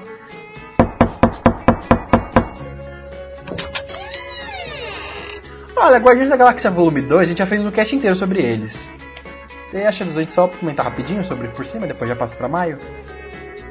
Sim, eu posso comentar aqui que Guardiões da Galáxia Volume 2 é aquele tipo de filme que quanto mais eu penso, mais eu gosto dele. Eu também, cara, eu gostei pra, eu gostei pra caramba. Não gostei tanto quanto um, que foi um Sim, mas tipo, geralmente caralho, você mas, pô, começa a gostei pensar no. Geralmente você começa a pensar no filme e você começa a encontrar problemas. O Guardiões tá acontecendo o contrário, eu tô pensando e tô achando mais soluções, sabe? Porque tipo, você começa. a- Você vê que a trama do filme é a questão de pai e filho. E só que você extrapola e você vê que todo personagem ele tem uma relação de pai e filho com outro personagem no filme. Absolutamente todos, é assustador, cara. Ah, eu gostei pra caramba que o James Gunn ele partiu pra desenvolver mais os personagens dele, cara. Eu achei isso fantástico. Pô, mudou muito o- a cara do filme, mas mudou pra, um- pra uma coisa positiva. Pô, adorei Guardiões da Galáxia 2, cara. Não tanto quanto o primeiro, foi né? a Que o primeira primeiro foi uma tristeza do ano surpresa. porque ele não fez o. Ele não fez o dinheiro que eu achei que ia fazer, sabe? Eu achei que ia fazer uns 800, 900 milhões pelo menos. Ele ficou preso nos 780, se não me engano. Ah, mas pagou a conta, vai. Pelo menos tá melhor que a gente. pagou a conta, mas tipo. Eu quero ver o James Gunn fazendo dinheiro pra caramba, que eu quero ver filmes do James Gunn até o fim da minha vida. Pô, também, cara. O James Gunn se mostrou um excelente diretor, até quando deixou ele trabalhar bem assim pra caramba. Tá bom. É, então, a gente já fez também um cast. Não, Nelson, chega aqui 860 milhões. Bilhões. Oi? É, receita 860 milhões. 860? É, tá aqui, Guardiões da Galáxia 2. Ah, que bom, cara. Puta, o, hotel onde eu acompanhei tava com 700 e pouco. Ah, não, 860 Ah. tá. Ah, tô feliz agora. Eu quero que esses filmes façam dinheiro pra caralho. Eu quero que Mulher Maravilha ainda bata um pneu. Aham. Ô, cara, é, né, puxando o saco, mas a Marvel tá jogando muito dinheiro pro alto. tá faturando alto pra cacete, meu Deus. Mas, Ele, enfim, eles estão cantando aquela música lá do Bota o copo pro alto, Ai, vamos cara. beber, Kevin Feige tá acendendo, acendendo vamos charuto. curtir a vida. O, o Kevin Feige tá acendendo charuto com aqueles maços de 10 mil, 10 mil dólares, sabe? De filme assim. Ele acende e vamos falar, gorjeta isso aqui.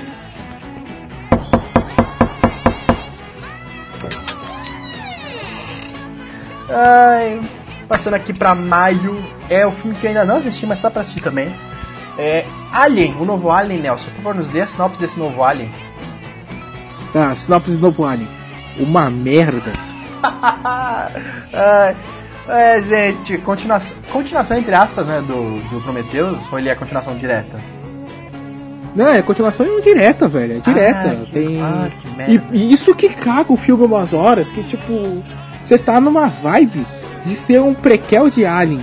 Aí do nada ele vira um Prometheus 2. Do nada. Você, pá! Prometheus 2 na tua cara. Você fala, caralho, velho, por quê? Aí ele vai, ah, Prometheus 2, Prometheus 2, Prometheus 2. Aí ele meio que no final ele tenta voltar a ser um prequel de Alien, mas você já não tá, tipo, caralho, velho. Que filme errado, que roteiro ruim, que personagens merdas, velho. Os personagens do Prometheus, eles que já eram merdas, mas eles são muito melhores. O, o Caraca, tem um cap, o capitão mais imbecil da história do, do cinema. Esse Pera, conseguiu. pera, pera, pera, pera, pera, pera, pera, conseguiu. pera, rapidinho. Prometeu já tinha personagens idiotas. Alien tem também personagens idiotas? Sério? Mano, são os personagens mais idiotas ainda. o. Ah, tenho que ver Mano, filme. então, isso.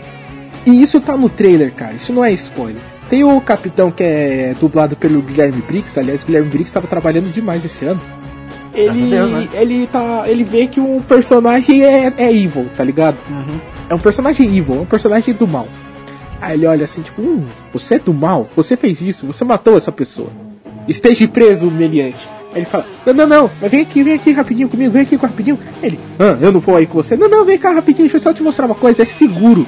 Aí ele fala, hum, deixa eu ver o que, que é isso. Ele bota a cara no, no facehugger. tipo, por que você. Mano, que imbecil! Você tá vendo que o cara é ruim, você tá vendo que o cara fez coisas ruins, matou pessoas da tripulação, o cara fala, não, não, dá, bota o rosto aqui, bota o rosto aqui. Aí tá tipo aquele ovo, tá ligado? O Aham. que sai o facehugger. Ele, não, não, bota o ovo aqui, tá da hora, tá da hora. É só botar o ovo aí. Ai, ah, cara aí. Aí ele, eu vou ver, eu vou ver, eu vou ver. Aí ele bota a cara, sai o facehugger, ele cai. Aí depois fica uma cena desse personagem ruim, ele fica atacando pedrinha no corpo do desse capitão esperando o alien aparecer, velho. Nossa senhora, velho. Puta merda. Ô, gente, Ah, você tem a. Você tem a médica que não sabe é, suturar um ferimento. Você tem o, o militar que sai da missão dele pra ir fazer xixi e fumar, sabe? Tipo, fica aqui, você tem que proteger essa mulher. Aí o cara vai lá fazer xixi, vai beijar. Você tem o casal, tipo, todo mundo morreu, todo mundo morreu, todo mundo morreu, tá tudo uma desgraça. O que, que você vai fazer? Você vai transar, obviamente. Aí o casal vai transar no meio do, da putaria. Mano, não tem um ser humano. Aí você tem um personagem que é o piloto, o piloto experiente, o piloto que manja da putaria. E o. Então você tem um personagem, esse personagem, o capitão, que vai ficar pra sempre marcado como o capitão mais burro da história.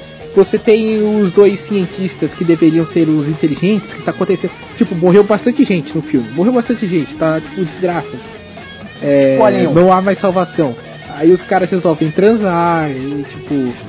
Você tem o piloto que é experiente, que a nave fala, ó, a gente não pode baixar de 10 mil é, quilômetros do, do chão. Aí fala, tá, vamos baixar para 6 mil quilômetros da nave. Se a gente baixar para 6 mil quilômetros vai dar merda. Ele fala, não, não, vamos baixar para 6 mil quilômetros. Aí eles baixam e nada acontece. Esse tipo de coisa, velho. Ai, cara, então Alien Covenant foi uma puta decepção, mesmo com o Ridley Scott na, na direção. Mano, o James Franco tá no filme ele aparece num tablet, velho. O Jurandir Filho que fica puto com isso e, cara, ele tem razão. É, Porra, porque é porque você eu. precisa contratar o James Franco pra virar um cara que só vai aparecer no. no tablet?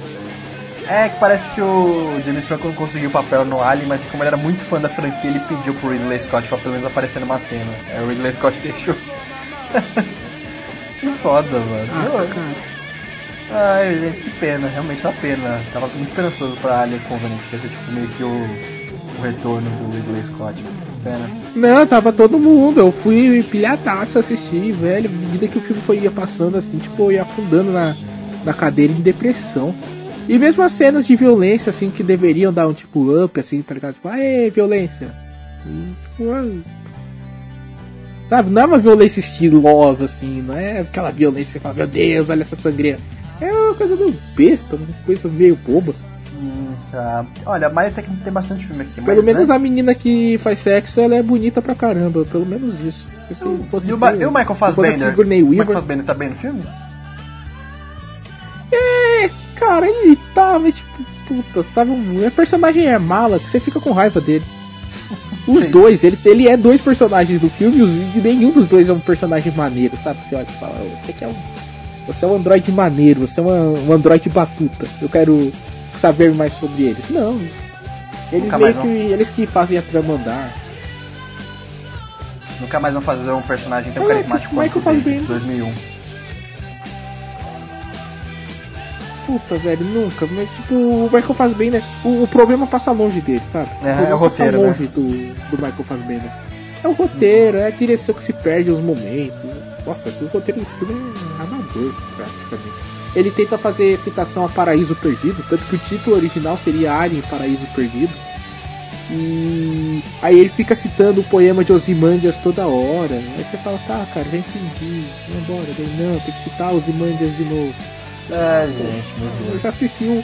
Eu já li o ótimo, eu já sei o que é essa referência. Vambora.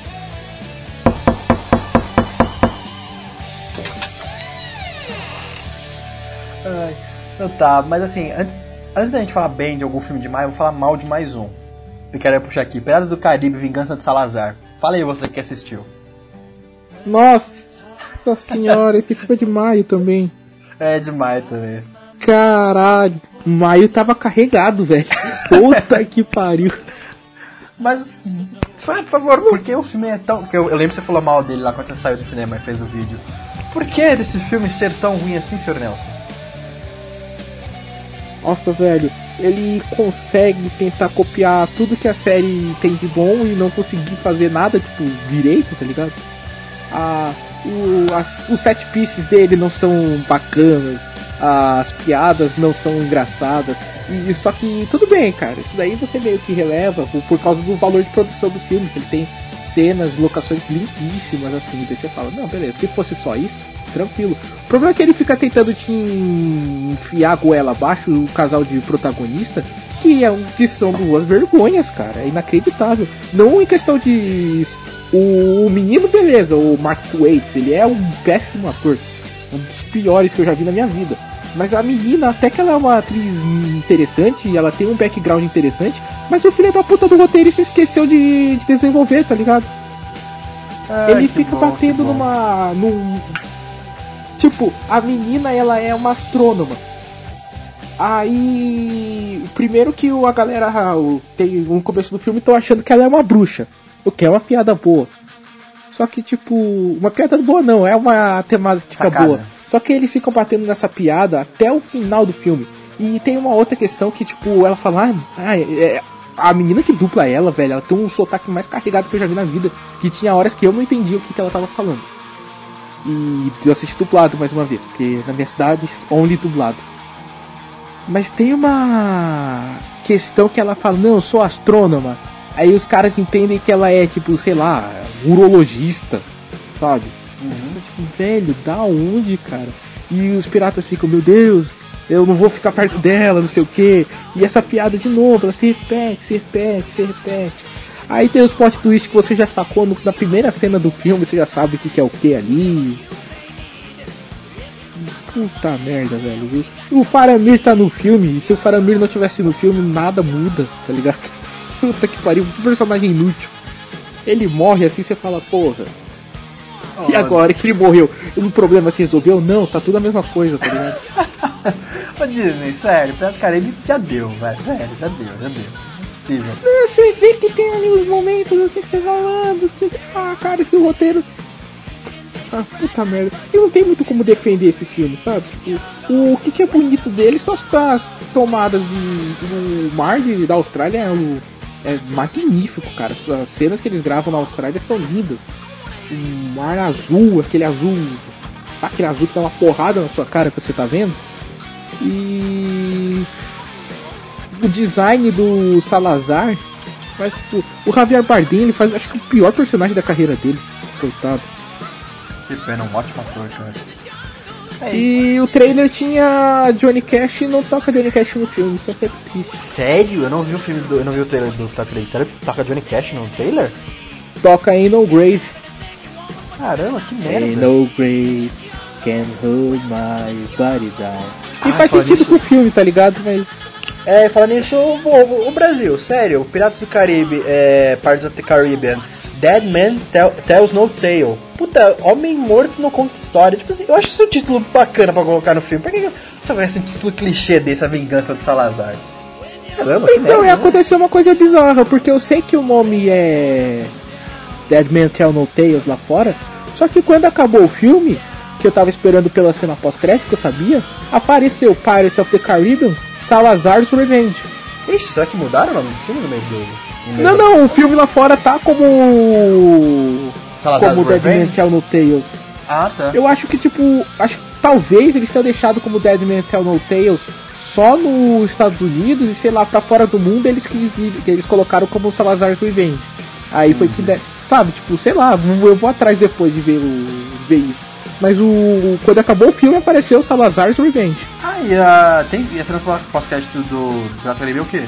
Pode contar, sério. Piratas Caribe. Ah, puta, velho. O, o moleque que é o pior ator do mundo, ele é, fi, é o filho do Will Turner.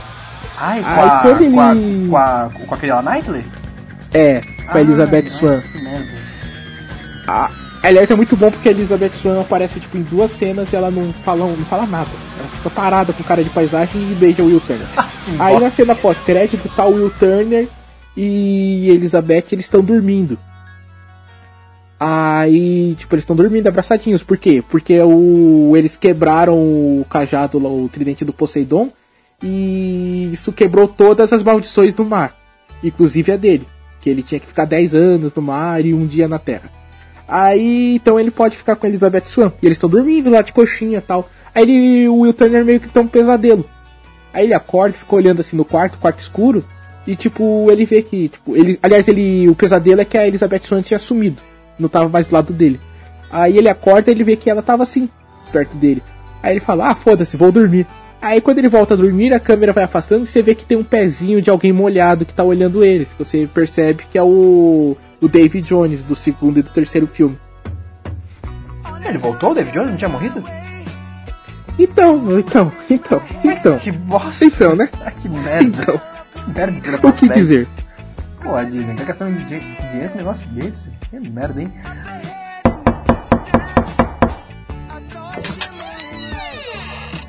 Ai, mas enfim, tá. Pegar aqui mais um. A estreia aqui de. A gente tá em maio, né? Maio ainda. Baywatch? Baywatch? Calma, calma, antes do Baywatch eu quero falar bem pelo menos de um filme, vai, só pra compensar mês de maio. Que estreou, estreou muito antes da Green e estreou muito depois aqui no Brasil. Que é Corra, aquele Get Out. Ô, Caralho, cara, eu assisti até agora. Ô, mano, esse filme é muito bom, velho. É do Jordan Peele, ele é conhecido por fazer sketches na TV. Eu não tava esperando esse filme assim, não tava esperando nada. Só que daí eu comecei a ver uns filmes no Rotten Tomatoes. Esse filme tá tipo com 99%. Eu falei, caralho, quero muito ver esse filme. E é um suspense que, tipo assim, um, um rapaz negro namora uma, uma, uma jovem branca. E eles vão visitar os pais dele no. Eles vão visitar os pais dela lá no feriado. Só que os Caralho, pais eu dela conheço são meio estranhos. É, só que os pais dela são meio estranhos, são um pouquinho racistas, assim, né? Eu Mas ainda aquele conheço racismo- essa história. É, mas aquele racismo meio disfarçado. E isso acontece uma puta. Uma puta reviravolta que você não tá esperando, assim, sabe? É, é um filme, um thriller muito bom, cara. Eu não tava esperando o, o Jordan Peele, sabe? Nunca tinha ouvido falar dele. Fazer um filme tão bom assim, sabe? Você vê que ele tem uma, uma mão pra fazer.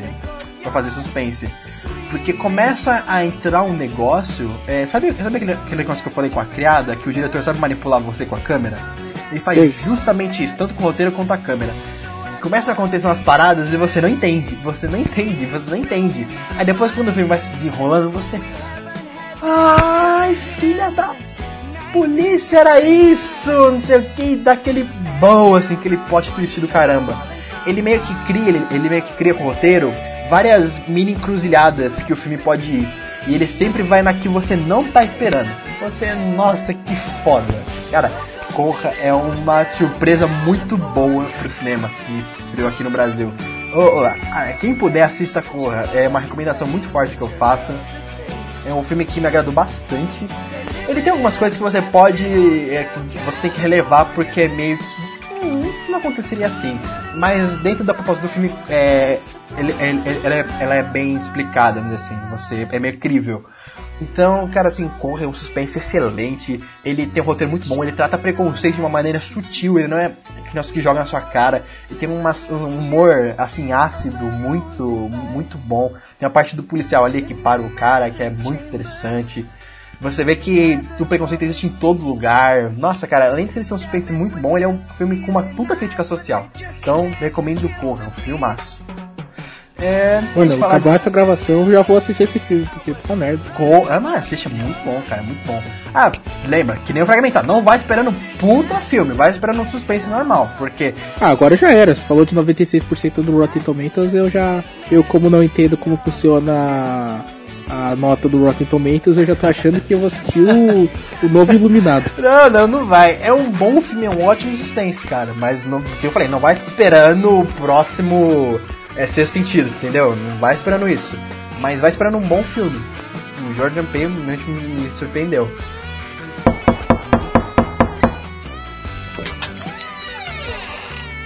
É, isso e. Ah, antes da gente falar do. Não, Baywatch, tá- na verdade, estreou em junho aqui no Brasil, a gente tá, tá atualizado. Fala de Rei Arthur, fala aí Pronto. você que assistiu. Caralho, mano, o Rei Arthur, que tristeza, porque muita gente não gostou e caralho, eu gostei pra caramba desse filme. Eu não assisti, então por me fale a Hum. sinopse desse Rei Arthur, que todo mundo conhece o Rei Arthur normal, mas qual é desse filme? Então, o Rei Arthur, esse Rei Arthur, ele segue a trama básica do. a história clássica do Rei Arthur, que é o menino que cresce sem saber que ele nasceu para ser o rei da, de Camelot. a- Esse aí, é, esse, esse, esse aí é a Dama do Lago ou a Espada na Pedra? É os dois, na verdade. Ah, ele misturou os dois? Tá. Ele mistura os dois. E basicamente, como o Iago já falou, ele, ele acaba descobrindo que que ele é esse enviado dos deuses para ser o novo rei. E quando ele consegue puxar uma pedra, uma espada da, é, de uma pedra, e ele começa a fazer um. como se fosse um, um grupo de guerrilha para tentar tomar o poder de um, do rei déspota, que era o tio dele, que matou o. que foi quem causou a morte do pai do, de, do Arthur. Ele começa um movimento para tentar tomar de volta o poder para quem é de direito, que é ele mesmo. Só que tem três questões nesse filme que De deixam direito- ele diferente de Rapidinho, de direito entre aspas, né? Que o Arthur é um bastardo. Não, no, no filme ele é. Ah, no filme é legítimo? No filme ele é legítimo. Ah, tá. Ah, então mas qual que é que- as questões?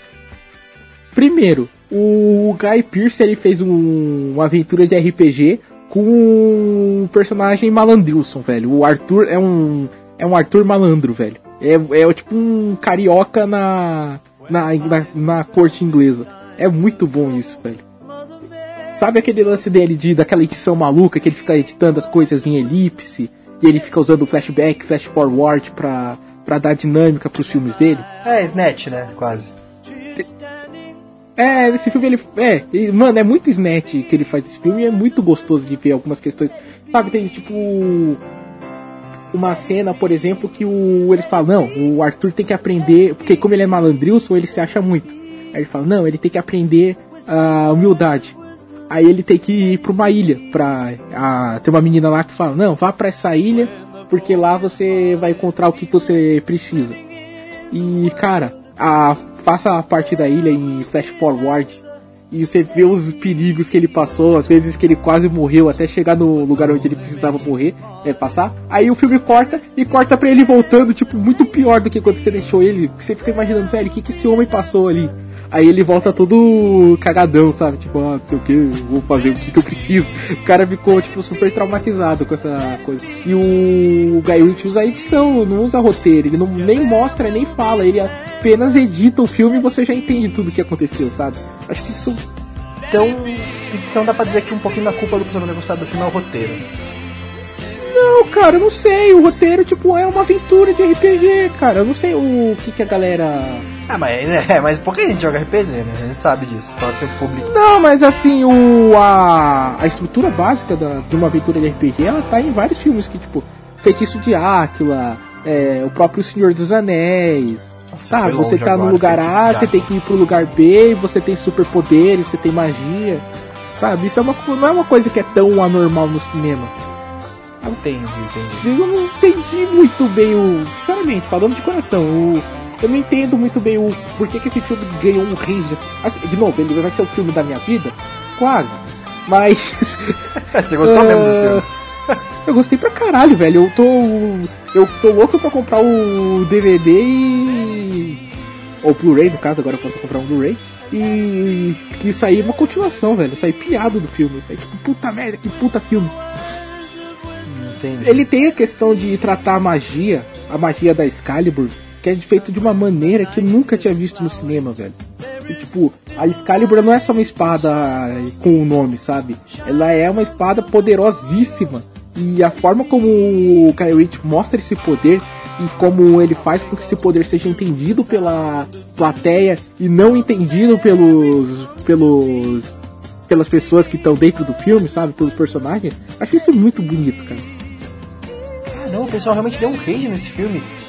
Só Deu, 28% cara, da crítica falou bem e tá tipo com nota é, média de 4.6 de 10. Caramba, eu fiquei, muito Tá, curioso. desse velho, filme. porra, mano. Esse aí vai ter.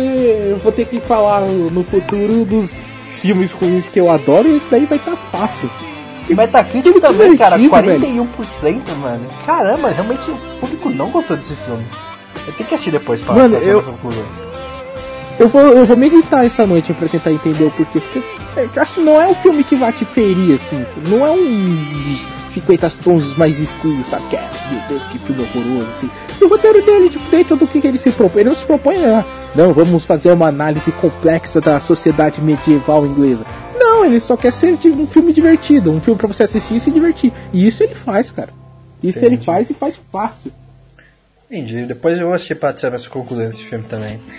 Plano Mas eu, junho, né? talvez eu tenha ficado muito over, assim, porque, tipo, por causa das muitas referências que ele traz pro universo. do universo de RPG, sabe? Você olha monstros, assim, que a gente já enfrentou nas aventuras do Igor.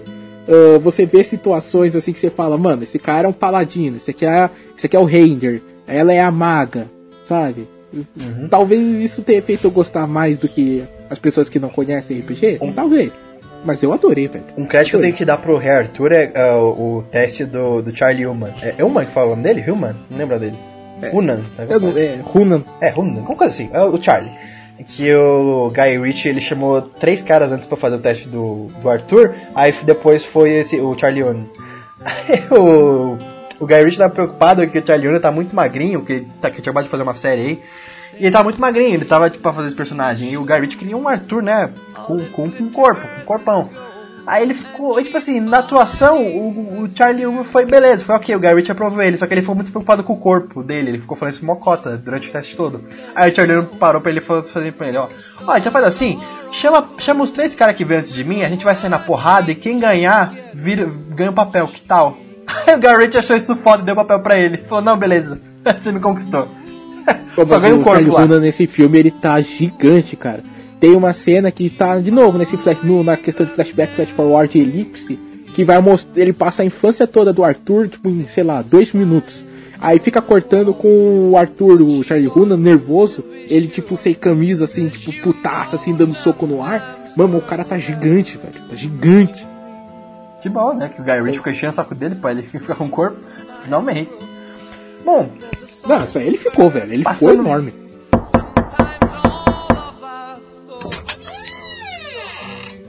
Passando aqui para junho, né? Uma excelente surpresa no mês de junho, Mulher Maravilha.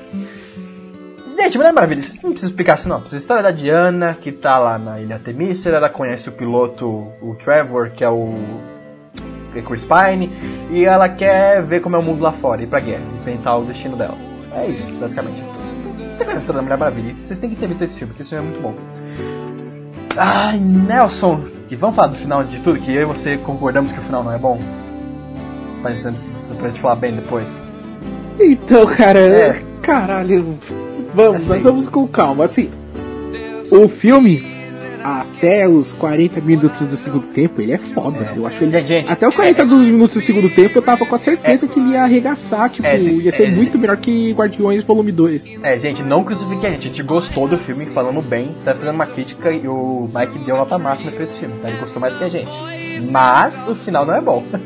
o final dá uma cagadinha. dá uma cagada. Puta, velho. O final parece que tiraram a diretora, a Perry Jenkins, colocaram qualquer cara assim no lugar, sabe?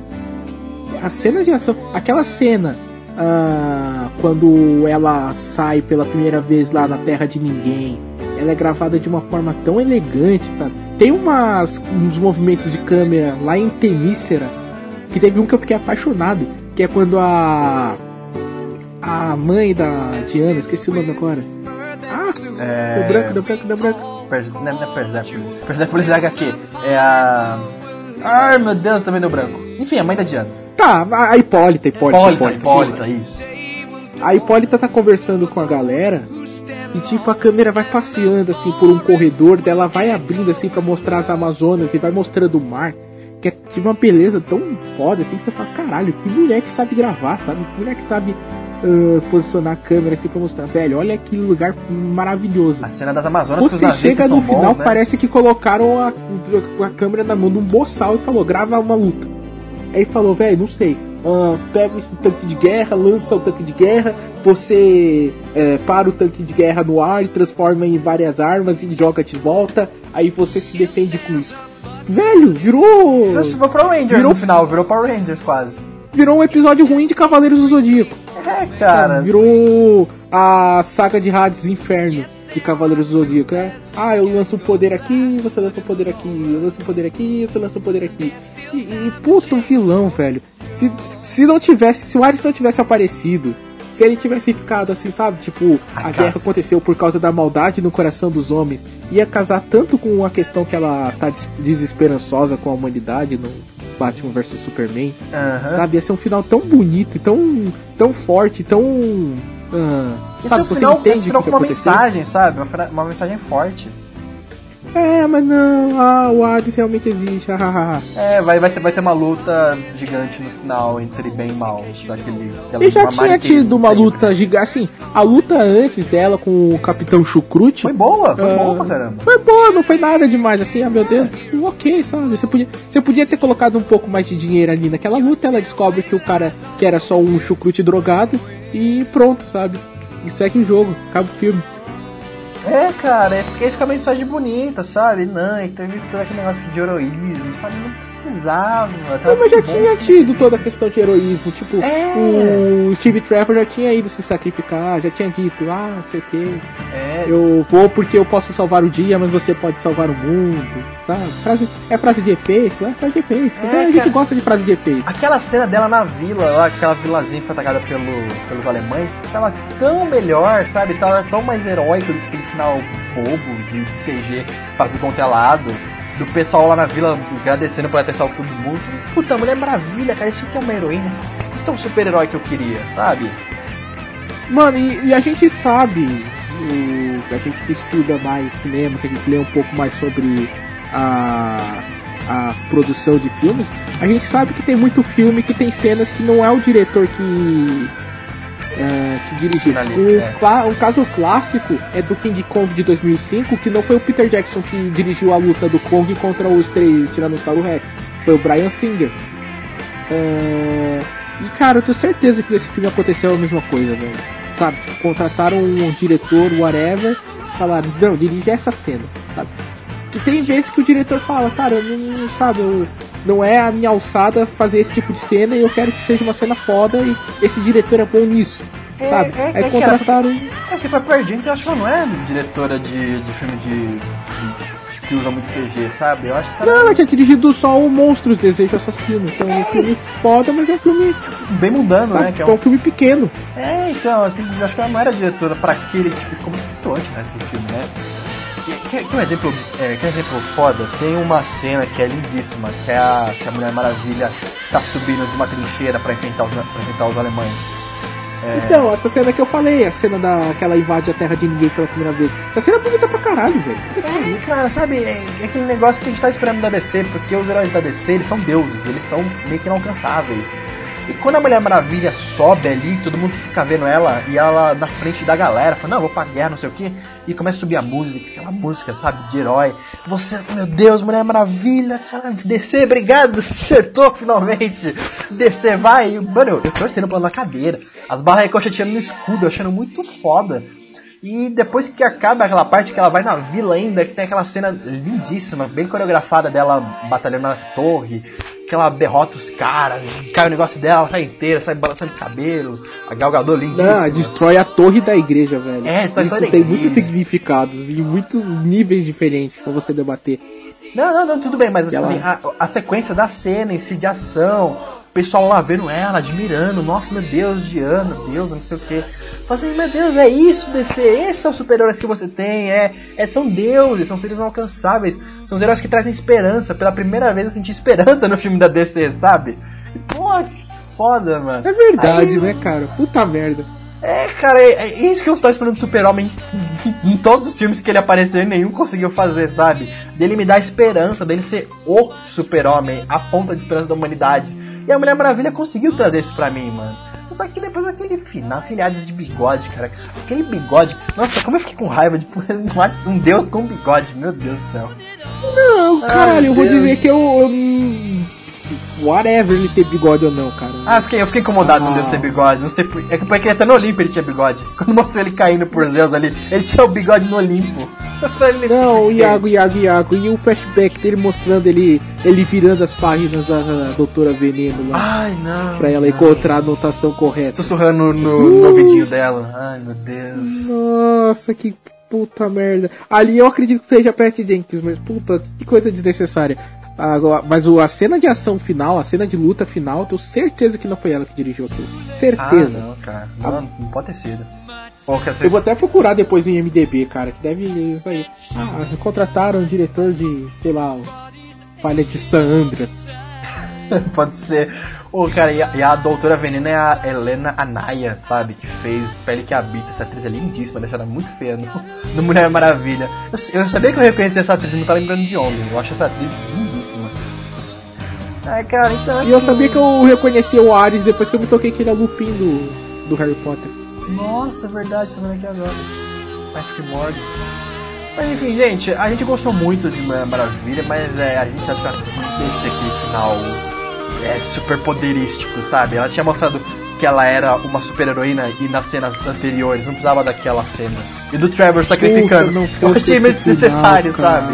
Ele podia ter morrido antes até se Se não fosse esse final, esse filme ter explodido tão mais, sabe? Sabe, ele explodiu, explodiu. Mas Graças a Deus, né? Graças a se Deus, não porque é fosse um esse filme. final, ele tinha explodido, sabe? Tipo um Homem de Ferro, tipo um Cavaleiro das Trevas. É, cara, aquele, aquele filme que você queria dar um 10, você acaba dando, um, sabe, um 8, um 8,5, sabe? Você não dá mais que isso. É, é, Graças a Deus deu dinheiro pra descer, pelo menos mostrou um caminho, né?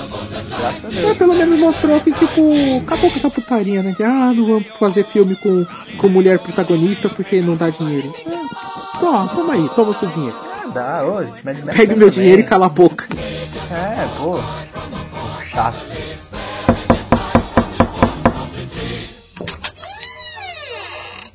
Agora, Nelson, falar aqui mais de mais um filme pra gente falar mal que você que viu. a Múmia. Por favor, nos dê a sinopse desse filme. Excelente. Ah, mãe, eu tinha esquecido que eu tinha visto a múmia, cara. Ah, Puta merda. Ah, vamos lá, a múmia, ela é protagonizada por Tom Cruise, que ele tá querendo ser o Nathan Drake da série Uncharted, o aventureiro maroto. E ele acaba tropeçando durante uma cena de ação desnecessária numa antiga múmia de uma rainha egípcia. E ela tava tentando fazer um, É, é, um pacto Rapidinho, é, é tipo a magia libertando nós quando suicida. Que ela quebra aquele negócio. Ah, tem uma entidade aqui. É, cara, é. Mais ou menos isso, nesse nível, né? É. Aí tipo ele liberta essa, essa antiga. Essa antiga rainha que tava fazendo um pacto com o Seth. E ela começa a missão dela de tentar fazer o Seth ressurgir nos mundos atuais. E o Tom Cruise, ele só tem uma cena de corrida. Duas, aliás. É muito triste, cara. É desperdício de É ator. o que ele faz no filme, né? Ele corre. Basicamente, assim, de ação dele. É, cara, mas tipo assim, aí ela ah, quer ressurgir o set. Aí tá no trailer que já também já entregaram, isso era desnecessário, que ela quer que o Tom Cruise seja o receptáculo do set. E aí começa uma corrida, tipo, ah, vamos tentar capturar a múmia pra ela não destruir a porra da humanidade, enquanto ela tá correndo atrás do Tom Cruise pra que ele vire o set. Ah, sabe que fizeram esse maniqueísmo de os deuses egípcios de novo, de bem e mal? Sabe? Nossa, não, não, tem o pior. Eu falei pra vocês, durante o filme o os caras fazem a referência mais imbecil do mundo, que a gente sabe que não tem nada a ver, que é a Sete, é o Satã. Ai, não, Não. nossa, não. Não, Ai, não. mas aí, o roteiro, direção, atu- atuação, tá tudo ruim nesse Não, o filme. roteiro não existe. O roteiro é um cocôzinho assim que fizeram O falaram. roteiro não existe, é bom. Fizeram, fizeram qualquer coisa, quebraram um pedaço de pano assim, as falas, um pedaço de guardanapo. Pra Tá não bom, dizer que o filme não tem nada que preste, ele tem uma cena que presta, que é uma cena que o que também tá no trailer, parabéns aos envolvidos, que é a queda do avião que eles estão levando a essa rainha, a Amnataka, se eu não me engano, eles estão levando pra Londres. Aí tipo vem uma porrada de corvo assim suicida, se suicida pra derrubar o avião. A queda do avião é bem legal. A cena que o avião tá caindo é bacana. Mas é só, cara, essa cena acaba em dois minutos e pronto. O resto do filme nada presta. Ai, pra que que tem, Tem o... a personagem feminina que é a personagem inteligente que, assim, tipo, você é mais inteligente do que ela, sabe? Em egiptologia, sabe? E você, e você que aprendeu essas coisas nos filmes. Ela não, ah, mano, não tem nada que você veja assim, tipo, ah, ela tá nesse filme por causa disso. Não, só porque ela é bonitinha. Você tem o, o alívio cômico que vira um fantasminha camarada, que também você tenta entender porque que ele tá no filme. E é só pra explicar, sabe? Tipo, ah, não sei o que, a rainha tá atrás de você, cuidado. que bosta. Ah, eu, eu- quando você fala assim, eu fico- com muita vontade de ver o filme, só pra, só pra zoar um pouco. Mano, ele, ele chega no cúmulo da cena que o cara tá pirando no meio de todo mundo, sabe? Tipo, meio que falando sozinho. Aí o cara vai, ele foge, foge e corre pro banheiro feminino. Aí ele começa a falar com o espelho do banheiro feminino. Mas tem piada mais besta do que essa? Ai, Não existe. bosta, não existe piada mais Ah, besta. eu. Ai, Acho uma, que só dú- aquela. uma dúvida, o Russell Crowe, do Dr. Jekyll and Hyde. Que que ele- a confusão dele no filme? A função dele é cagar com a sua mente, velho. Nossa. Ele é chefe da, da organização. Da organização whatever lá. que que provavelmente vai ser o link de todos os filmes desse novo universo de monstros. E aí, tipo, mano, só que ele já tem, tipo, ele tem uns. uns... Puta, isso é muito ruim, cara. Ele tem, tipo, um, um frasco com a nadadeira do monstro da Lagoa Negra, tá ligado? Só que o filme do monstro da Lagoa Negra ainda não apareceu. Então como que eles vão explicar que o cara já tem o, o tipo, uma parte do corpo do monstro que ainda não apareceu? Não vou explicar, velho. Isso vai ser esquecido. Esse filme vai ser totalmente esquecido no futuro. E, tipo, puta, ele é só pra fazer umas cenas de, ah, não sei o que, eu vou fazer isso. Daí no final ele se arrepende, faz o discurso do final. E uma luta, nossa, uma luta tosca dele com o Tom Cruise. Não, não, não, pera, pera. Você falou uma coisa no Facebook, no WhatsApp, que tem uma hora que ele se transforma ali do Dr. Jack pro Hyde. Uhum. Como é que é essa transformação? Por favor. Puta que pariu.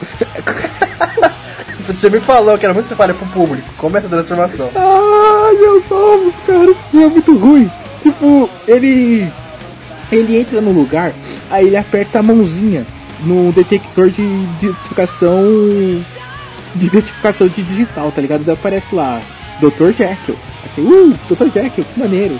Aí eles começam a conversar. Aí o Mr. Hyde, o Dr. Jekyll tem que ficar tomando os remédiozinhos. Aí eu não lembro, cara, que média que deu, que ele não toma um remédiozinho. E o, a câmera simplesmente ela tá sendo gravada tipo, em plongé. Aí ela muda, muda pra contra plongé. Aí pronto, ele virou o Mr. Hyde. Não, mas tipo, maquiagem, tudo ou não? Só dando uma coisa? Não, cara, ele muda a posição da câmera. Sério? Ele muda a posição da câmera e o Mr. Hyde aparece. Aí ele vai colocar a mão lá no identificador e aparece Denied, Mr. Hyde. O Universal, pô, sério, o Dr. O Dr. Jekyll and Hyde da década de 30 era mais legal. Pelo menos ele usava maquiagem ali. Mano, ele muda. Cara, no máximo, se eu vou dizer assim, eles mudaram uma paleta de cor ou outra, colocaram um tom de vermelho em alguma coisa. Eu tô me lembrando agora da cena, eu tô bem, tendo vislumbres de vermelho. Então pode ser que eu, sei lá, o olho dele tenha ficado vermelho. Mas é só isso, nada. É uma mudança de, de câmera e o Russell Crowe virou um monstro. Sério? Ele fala, meu Deus, esse monstro, ele vai conseguir sentar porrada no Tom Cruise agora. E ele senta porrada no Tom Cruise. Nem uma maquiagem, sério? Nem uma sombra, nem nada? Só mudou a câmera e uma paleta de cor? Só, velho. Cara, que... Assim, aí alguém vai dizer, não, eles vão. Caralho, é muito imperceptível, velho. É muito imperceptível se tiverem colocado alguma maquiagem, alguma coisa. Mas tipo, é o, é o Russell Crowe, tá ligado? Não é o monstro ali. Tudo bem, tem visões do Mr. Hyde e do Dr. Jack, eles realmente são a mesma pessoa, é só uma dupla personalidade, mas você tá no universo de monstros, tá ligado? Podia ter usado um pouco mais. E é só uma posição de câmera e ele falando grosso. Nossa, que decepção, velho. Que decepção.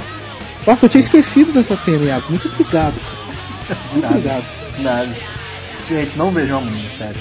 Eu confio no, no opinião do Neto, não vou ver também. Não, não precisa nem confiar em mim, cara. Tipo, não tem uma alma viva que tenha falado bem. Eu acho que nem o Thiago Romariz gostou desse filme. Ah. Se o Thiago Romariz não gostou, é porque o filme Nem o. Hessel, né? Nem o Marcelo Hessel gostou desse filme.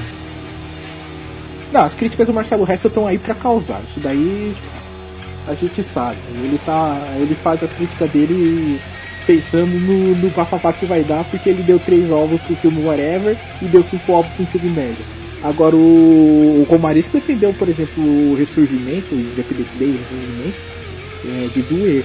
Mas eu acho que ele, a crítica dele, ele também falou mal desse filme, a tipo, é indefensável, cara, indefensável. Velho. Tirando a cena do avião, não tem nada que se salve. Nada, nada, nada.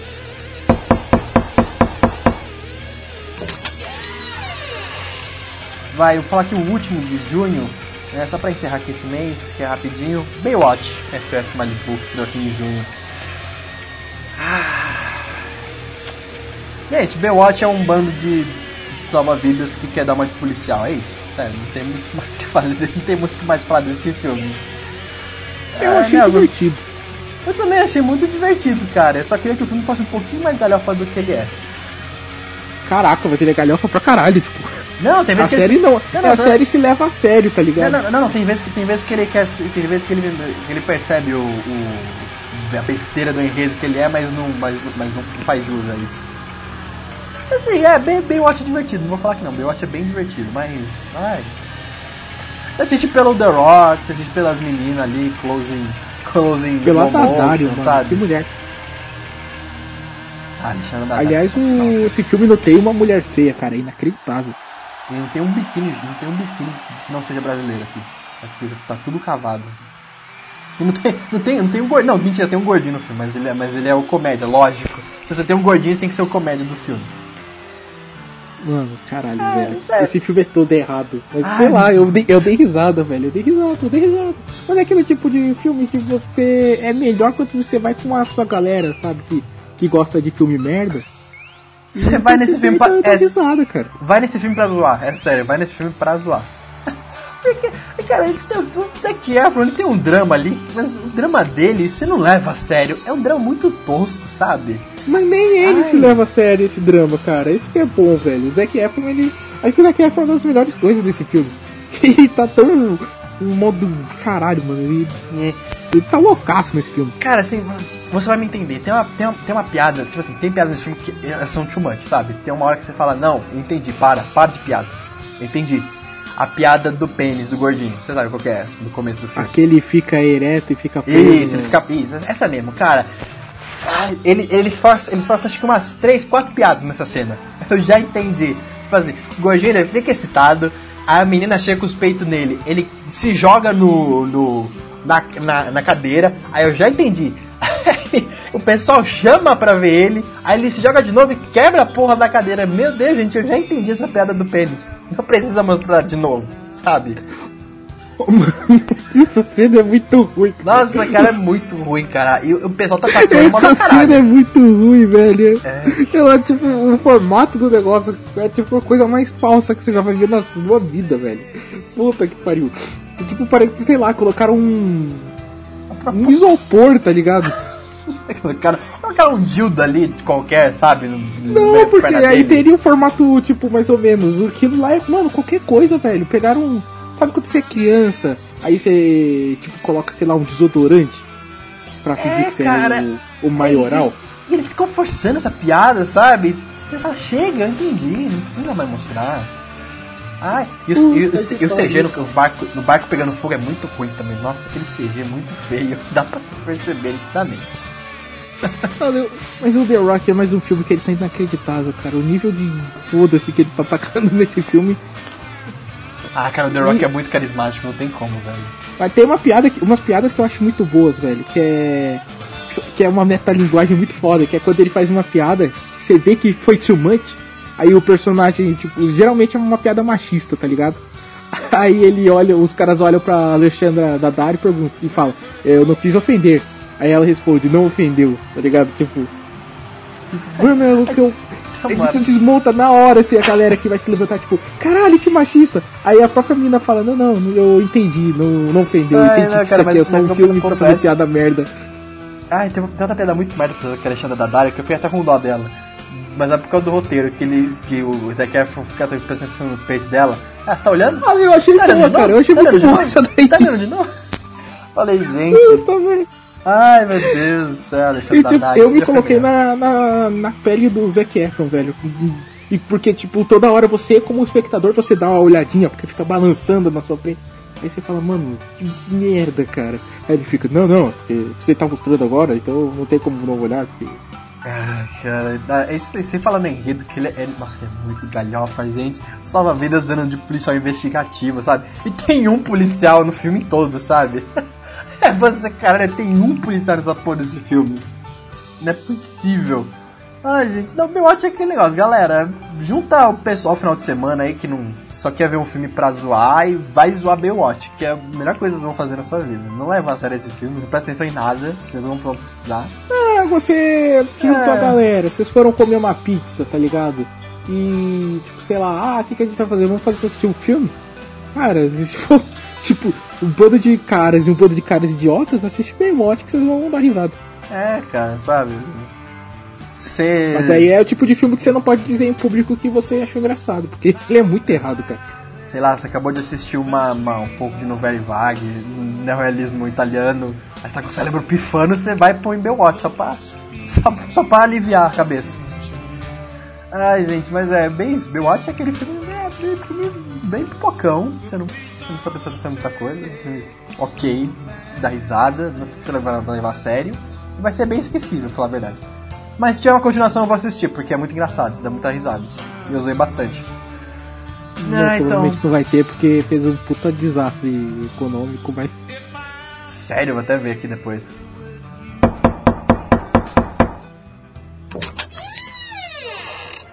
Ah, então. Vai, terminando junho. É, junho terminou aqui né, nesses filmes. Vamos passar aqui pra julho, né? Que é o que a gente tava querendo ver. Ah, moleque. Aí é a Homem-Aranha. roubada porque a gente queria falar do primeiro semestre, a gente vai falar de um filme que saiu no segundo semestre porque nós somos sapatos. Vamos, eu quero falar de Homem-Aranha. Ai, Nelson, Homem-Aranha. Por favor, nos dê a sinopse desse Peter Parker lindo, maravilhoso, que tá no meu coração já. Certo, em Homem-Aranha nós seguimos a vida de Peter Parker após os eventos narrados em Capitão América Guerra Civil. Nós vemos um garoto tendo que conviver, fazer a. ter que viver tanta vida escolar dele e a vida como um super-herói que tá passando por maus bocados, porque as pessoas não acreditam nele como um herói de fato. E ele tá naquela idade que ele. Você tá querendo se provar pro mundo, sabe? Você quer mostrar que você não é mais criança. Então você tem essa problemática. Ao mesmo passo que, a- que surge um vilão.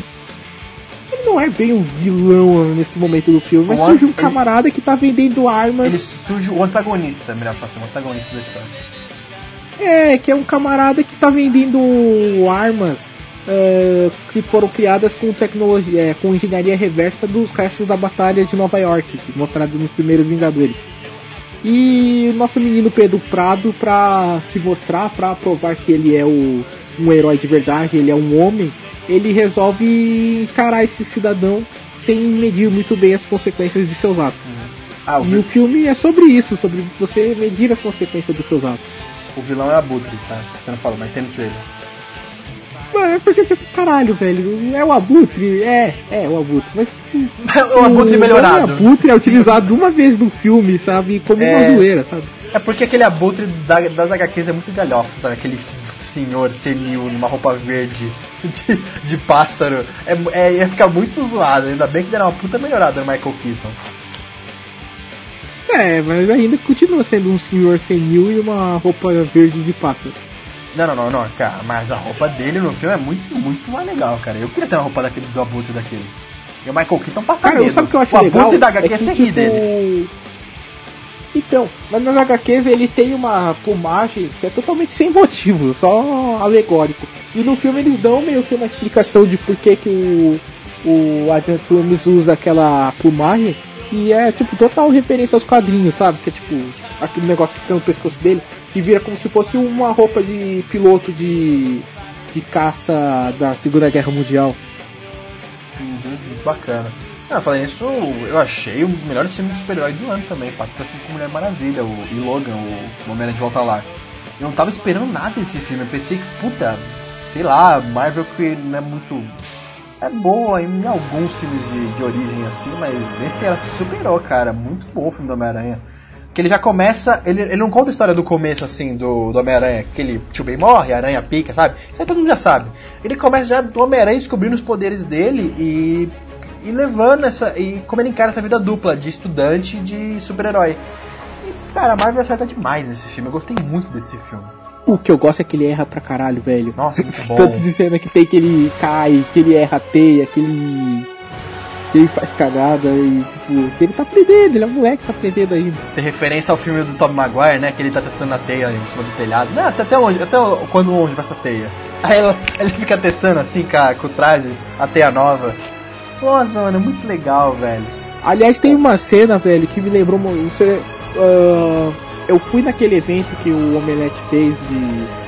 Que o, trouxeram o Tom Holland e a Laura Harrier pra fazer uma entrevista aqui no, no Brasil. Foi lá no Parque do Virapuera. Eu fui. E em um determinado momento, o, fizeram um concurso de cosplay. E o cara que tava de cosplay de Homem-Aranha, ele deu um mortal. Aí ele olhou assim pro Tom Holland e falou: Agora é sua vez. Porque a gente sabe que o Tom Holland ele veio do teatro e ele era meio atleta, então ele sabe Ele fazer é- mortal. Ele fez ginástica quando ele era criança. Exato. Mano, eu te juro que o Tom Holland fez um movimento para dar o mortal, só que ele tava de calça jeans. E o Érico Borgo pulou assim na frente dele. Não, não, não, não, não, não, não, se você se machucar eu me ferro, não sei o quê. E cara, no filme tem uma cena que tipo o Peter tá no alto de um prédio. E um cara olhou assim pra cima e falou: Ei, Homem-Aranha, dá um mortal pra trás. Aí ele dá um mortal pra trás. Mano, eu chorei de rir sozinho no filme. Porque eu lembrei disso. Ai, cara. Isso que é legal, né? O Tom Holland, ele é muito. ele é muito moleque, sabe? O Andrew Garfield e o Tom Maguire fizeram um Homem-Aranha ok, beleza. Mas eles tinham muito cara de, de mais velho, sabe? Você não levava eles muito a sério como sendo estudante. E o Tom Holland não, velho. É um, ah, ele é tão carismático. Pô, eu gostei tanto Ele é dele muito como gente boa, velho. Eu posso falar porque agora que ele é meu amigo, embora ele não me conheça, mas eu conheci ele. Mano, ele é muito gente, um maluco muito. E tipo, a gente sabe que ele é ator, ele tá mentindo pra gente várias coisas que ele fala, mas caralho, que vontade de conhecer esse Black, sabe? Tem uma hora que os caras perguntaram, ah, por que, que vocês escolheram o Brasil como primeira parada pra essa, pra essa viagem? Aí ele respondeu, ah, porque os fãs do Homem-Aranha do Brasil são os melhores. Mano, puta que pariu. Tipo, a gente sabe que é mentira. A porra, todo mundo gritou, foi a loucura, foi tipo gol do Brasil na Copa do Mundo, tá ligado? É, tipo isso, cara. Pô, eu tô, eu, tô, eu tô tão feliz que a Homem-Aranha tá, fazendo, tá indo bem na bilheteria, já pagou o filme, já pagou o marketing, tá indo bem, cara. Pô, pô eu, eu lembro até hoje, eu das primeiras HQs do Homem-Aranha, aquele Homem-Aranha molecote, principalmente o Homem-Aranha do, do Ultimate, que ele ia pra escola, zoava todo mundo, adorava zoar com os poderes dele. E eu vi muito isso no Homem-Aranha do Tom Holland, cara. Eu me senti lendo uma HQ do Homem-Aranha quando eu era criança, sabe? Puta, que gostoso ver esse filme. Que coisa é, leve, um filme bom, redondinho, cara. É, tipo, mostra, tipo, caralho, porque o, a trilogia de dois filmes anterior, ela tentou chupinhar o, o Batman Begins, e, cara, você vê que são, é muito diferente, sabe? Claro, você tem muitas histórias do Aranha que são, tipo, excelentes e são é, mais sérias, tipo, Morte de Grindelwald, Última Caçada de Craven, ah, Feliz Aniversário, tem bastante coisas tensas ali. São histórias que todo mundo lembra e são histórias pesadas. A morte da a noite em que Gwen Stacy morreu, a morte do Capitão Stacy. São histórias pesadas.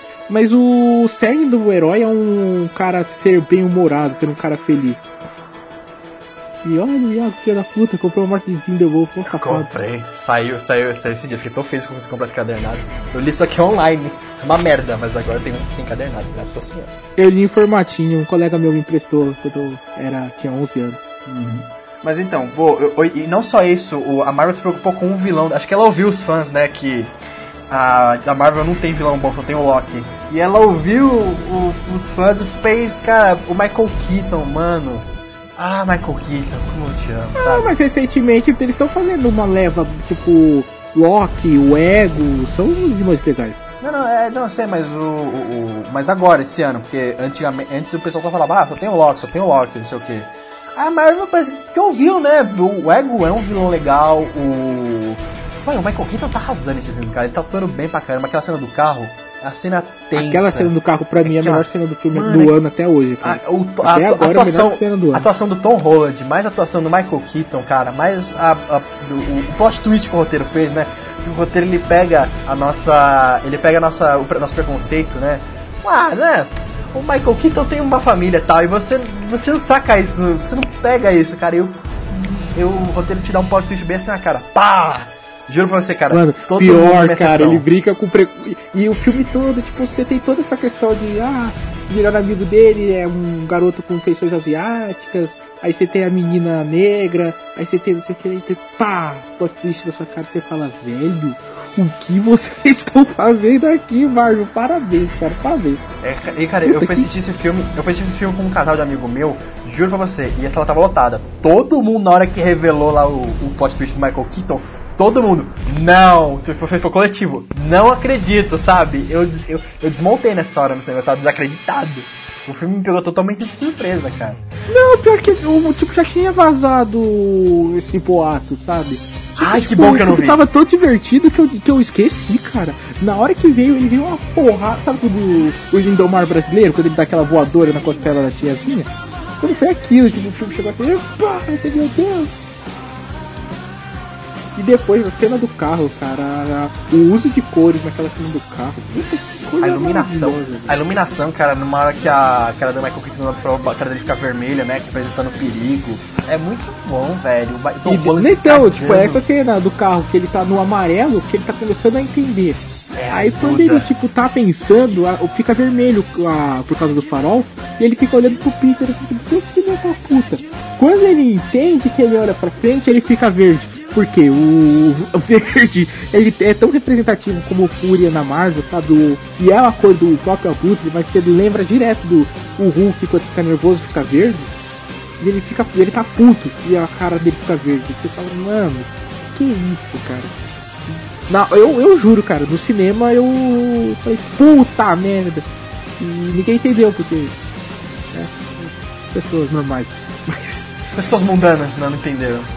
É, então. Eu também, cara. Ou tem uma cena também linda, cara, que eu lembrei muito do Homem-Aranha, que é a cena que o Michael Keaton prende o Peter no meio dos escombros ali, e ele começa a levantar, que ele fica com medo e tal. E me lembrou muito a HQ do. Aquela, qual que é essa HQ do Homem-Aranha? Que ele também tá pulando os escombros. É uma luta contra o Dr. Octopus, eu não lembro qual exatamente qual que é, cara. o- É, mas tá no- Eu acho que é lá pra 30, 40, É. é. 30, 40, que ele.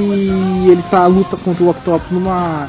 Ele tem uma instalação É, tipo ele faz aquática. essa mesma cena aí no as filme coisas começam a que desmoronar, é a- ele tem que levantar. Aí ele Ah, começa a pensar na tia May. desse arco, mas é um arco que o Homem-Aranha ele mostra que ele é um herói, sabe? Ele é- são alguns minutinhos do Tom Holland tendo medo, tendo medo porque ele é uma criança, ele não sabe lidar com, com perigo ainda.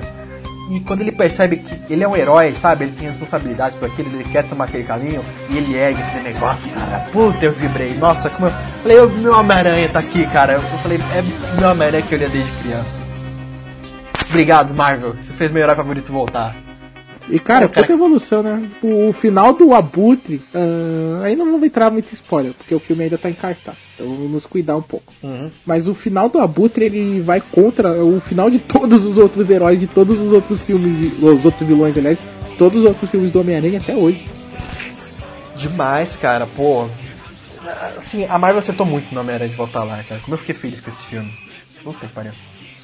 O o Afonso Solano até deu, deu cinco pontos gigantes e falou que esse é o melhor filme de super-herói de todos. Acho que ele gostou muito desse filme. Ah, não é, cara, mas. eu sei, eu sei, mas ele, ele realmente gostou. Eu também gostei desse filme. Acho que não é o melhor, mas, porra. Tá Eu não conheço favoritos. ninguém que não tenha gostado, pra falar a verdade. É, sabe, eu, eu- ah, sabe, sabe quando a Marvel trata com carinho, sabe? É, é, é, é, é- é o filho de volta, é, é o filho que retorna pra, pra casa. É, a Marvel tratou com tanto carinho esse filme da Homem-Aranha, cara, que tanto os fãs como o público em geral gostaram desse filme, sabe? Cara, eu mal posso esperar pros direitos do, da Liga da Justiça voltarem pra Marvel e eles fazerem um filme decente. Boa. o nego vai ficar Ô, puto cara. agora comigo. É. Pô, sério, eu assisti o trailer da Liga da Justiça, achei sacanagem. 4 minutos de trailer, não precisava, sério. Fiquei puto. Ah, tá Ah, quase mano, me contando o falo, filme. A gente, a gente comentou quando saiu o trailer, eu comentei que eu não gostei, eu sabia que a galera ia me odiar. É, eu achei, mais, eu achei mais ou menos, achei umas versões legais, mas é, mostrou muito mais que isso. Ai, mas Mas enfim. o segundo trailer é tão mais legal. É, Tá Come Together numa versão boa, porque a versão original é uma merda. Mas a versão que eles sabe fizeram é muito boa. Agora eu peguei o ódio dos fãs de Beatles também. mas enfim, gente, Homem-Aranha de Volta ao Lar é um filmaço do Homem-Aranha, cara. Pra quem é fã do Homem-Aranha, veja, que não viu ainda. É o nosso, é o nosso Aranha tá de volta, o nosso Aranha tá de volta pra casa dele. Tratando ele muito bem, como ele deveria ser. O Homem-Aranha, um meninão, faz piada, tem medo, é, mas ele é herói. E puta, o final desse filme, cara, o final com a tia May ali, é, é tão engraçado e corta na hora certinha. Sabe, sabe quando você tá assim, no final do filme, você fala assim, acaba agora, e o diretor acaba na hora que você pede? Puta, aconteceu isso comigo. Puta, acabou ali. E eu falei, Mano, Ah. eu, eu tomei um susto, cara. Esse filme, tá, esse filme me desmanchou tanto como fã de, do Homem-Aranha, assim, tipo, de mostrar coisas que eu não tava esperando. A única coisa, a única coisa que eu achei meio caído foi que o. Eu acho eu tinha certeza que o, eles iam revelar que a inteligência artificial era a Madame Teia, mas não foi dessa vez. ah, mas isso, pô, só você tá esperando isso. Eu não tava esperando isso, mas tudo bem. Tá, Esperando que é o- aí- eu tô esperando que é o terno do Tony Stark mesmo, Os homens das crianças, né? Não, beleza, tipo, podia ser a inteligência artificial da armadura lá que ele tá usando como roupa, beleza. Mas aí, tipo, quando ele vai dar o nome, cara, eu fiquei torcendo, Madame Teia, Madame Teia, Madame Teia. Aí ele dá um nome tipo Karen, né? É, Karen. Tá, se fosse Madame Teia, eu ia jogar a pipoca pra cima, ia dar soco na cara da pessoa que tava do meu lado. Ah, e uma coisa que eu quero destacar nesse filme é o, o humor dele, né? Que é aquele bem humor característico do Homem-Aranha e ele não tá demais, sabe? Não é uma coisa que, por exemplo, em Homem-Formiga tava muita piada toda hora. É só humor, é um humor pontual no filme que o roteiro ele, ele encaixa em momentos certos, que é divertido, que você você assistiu o filme com um sorriso de orelha, de orelha a orelha, sabe? O tempo todo. Ah, cara, que gostoso esse filme da Mané, sério. Eu quero muito sair ele pra baixar, pra assistir de novo, de novo, de novo. Muito bom esse filme. Iago, Iago. Oi. Vamos embora que já é uma da manhã, cara. Vamos, vamos. Então, a gente tem mais tempo pra gente falar de julho de 2017, mas isso a gente vai deixar pra falar depois do segundo semestre, que a gente vai falar da Homem-Aranha agora. E ó, vamos ver se amanhã a gente grava. Tudo isso sobre... foi pra falar do Homem-Aranha. Somos safados? Sim, sim. Somos safados. Mas, na verdade a gente ia falar sobre Dunkirk hoje, mas também vai ficar gigantesco se a gente for falar de Dunkirk agora. Uh, e a gente vai tentar gravar pra Transformers também. A gente quer muito falar de Transformers. Nelson, por favor, não grava sobre Transformers amanhã. Eu gosto muito que você fala a gente, tipo. e é você que tá doidaço, meu Deus, eu tenho que esse filme. Eu não tenho, sapato. eu tenho muito porque eu gosto de zoar. Sou brasileiro na alma, eu quero muito zoar esse filme. Ah, então, gente, é isso, nosso cast. Provavelmente no final de dezembro a gente vai fazer um outro apanhado sobre o, o restante do segundo semestre de 2017. Mas é isso, fica as considerações finais aí. Nelson, mais alguma coisa? Não, pode já mandar tchau aqui. Tá, cara, tchau, velho. Eu tô com dor de joelho já. Vambora, vambora, vambora! Gente, assine nosso canal, tem canal no YouTube, curta nossa página no Facebook, compartilhe muito ali no Twitter. É, faça, siga nas redes sociais, vão estar aí na tela depois do post. E é isso, muito obrigado e até mais. Tchau!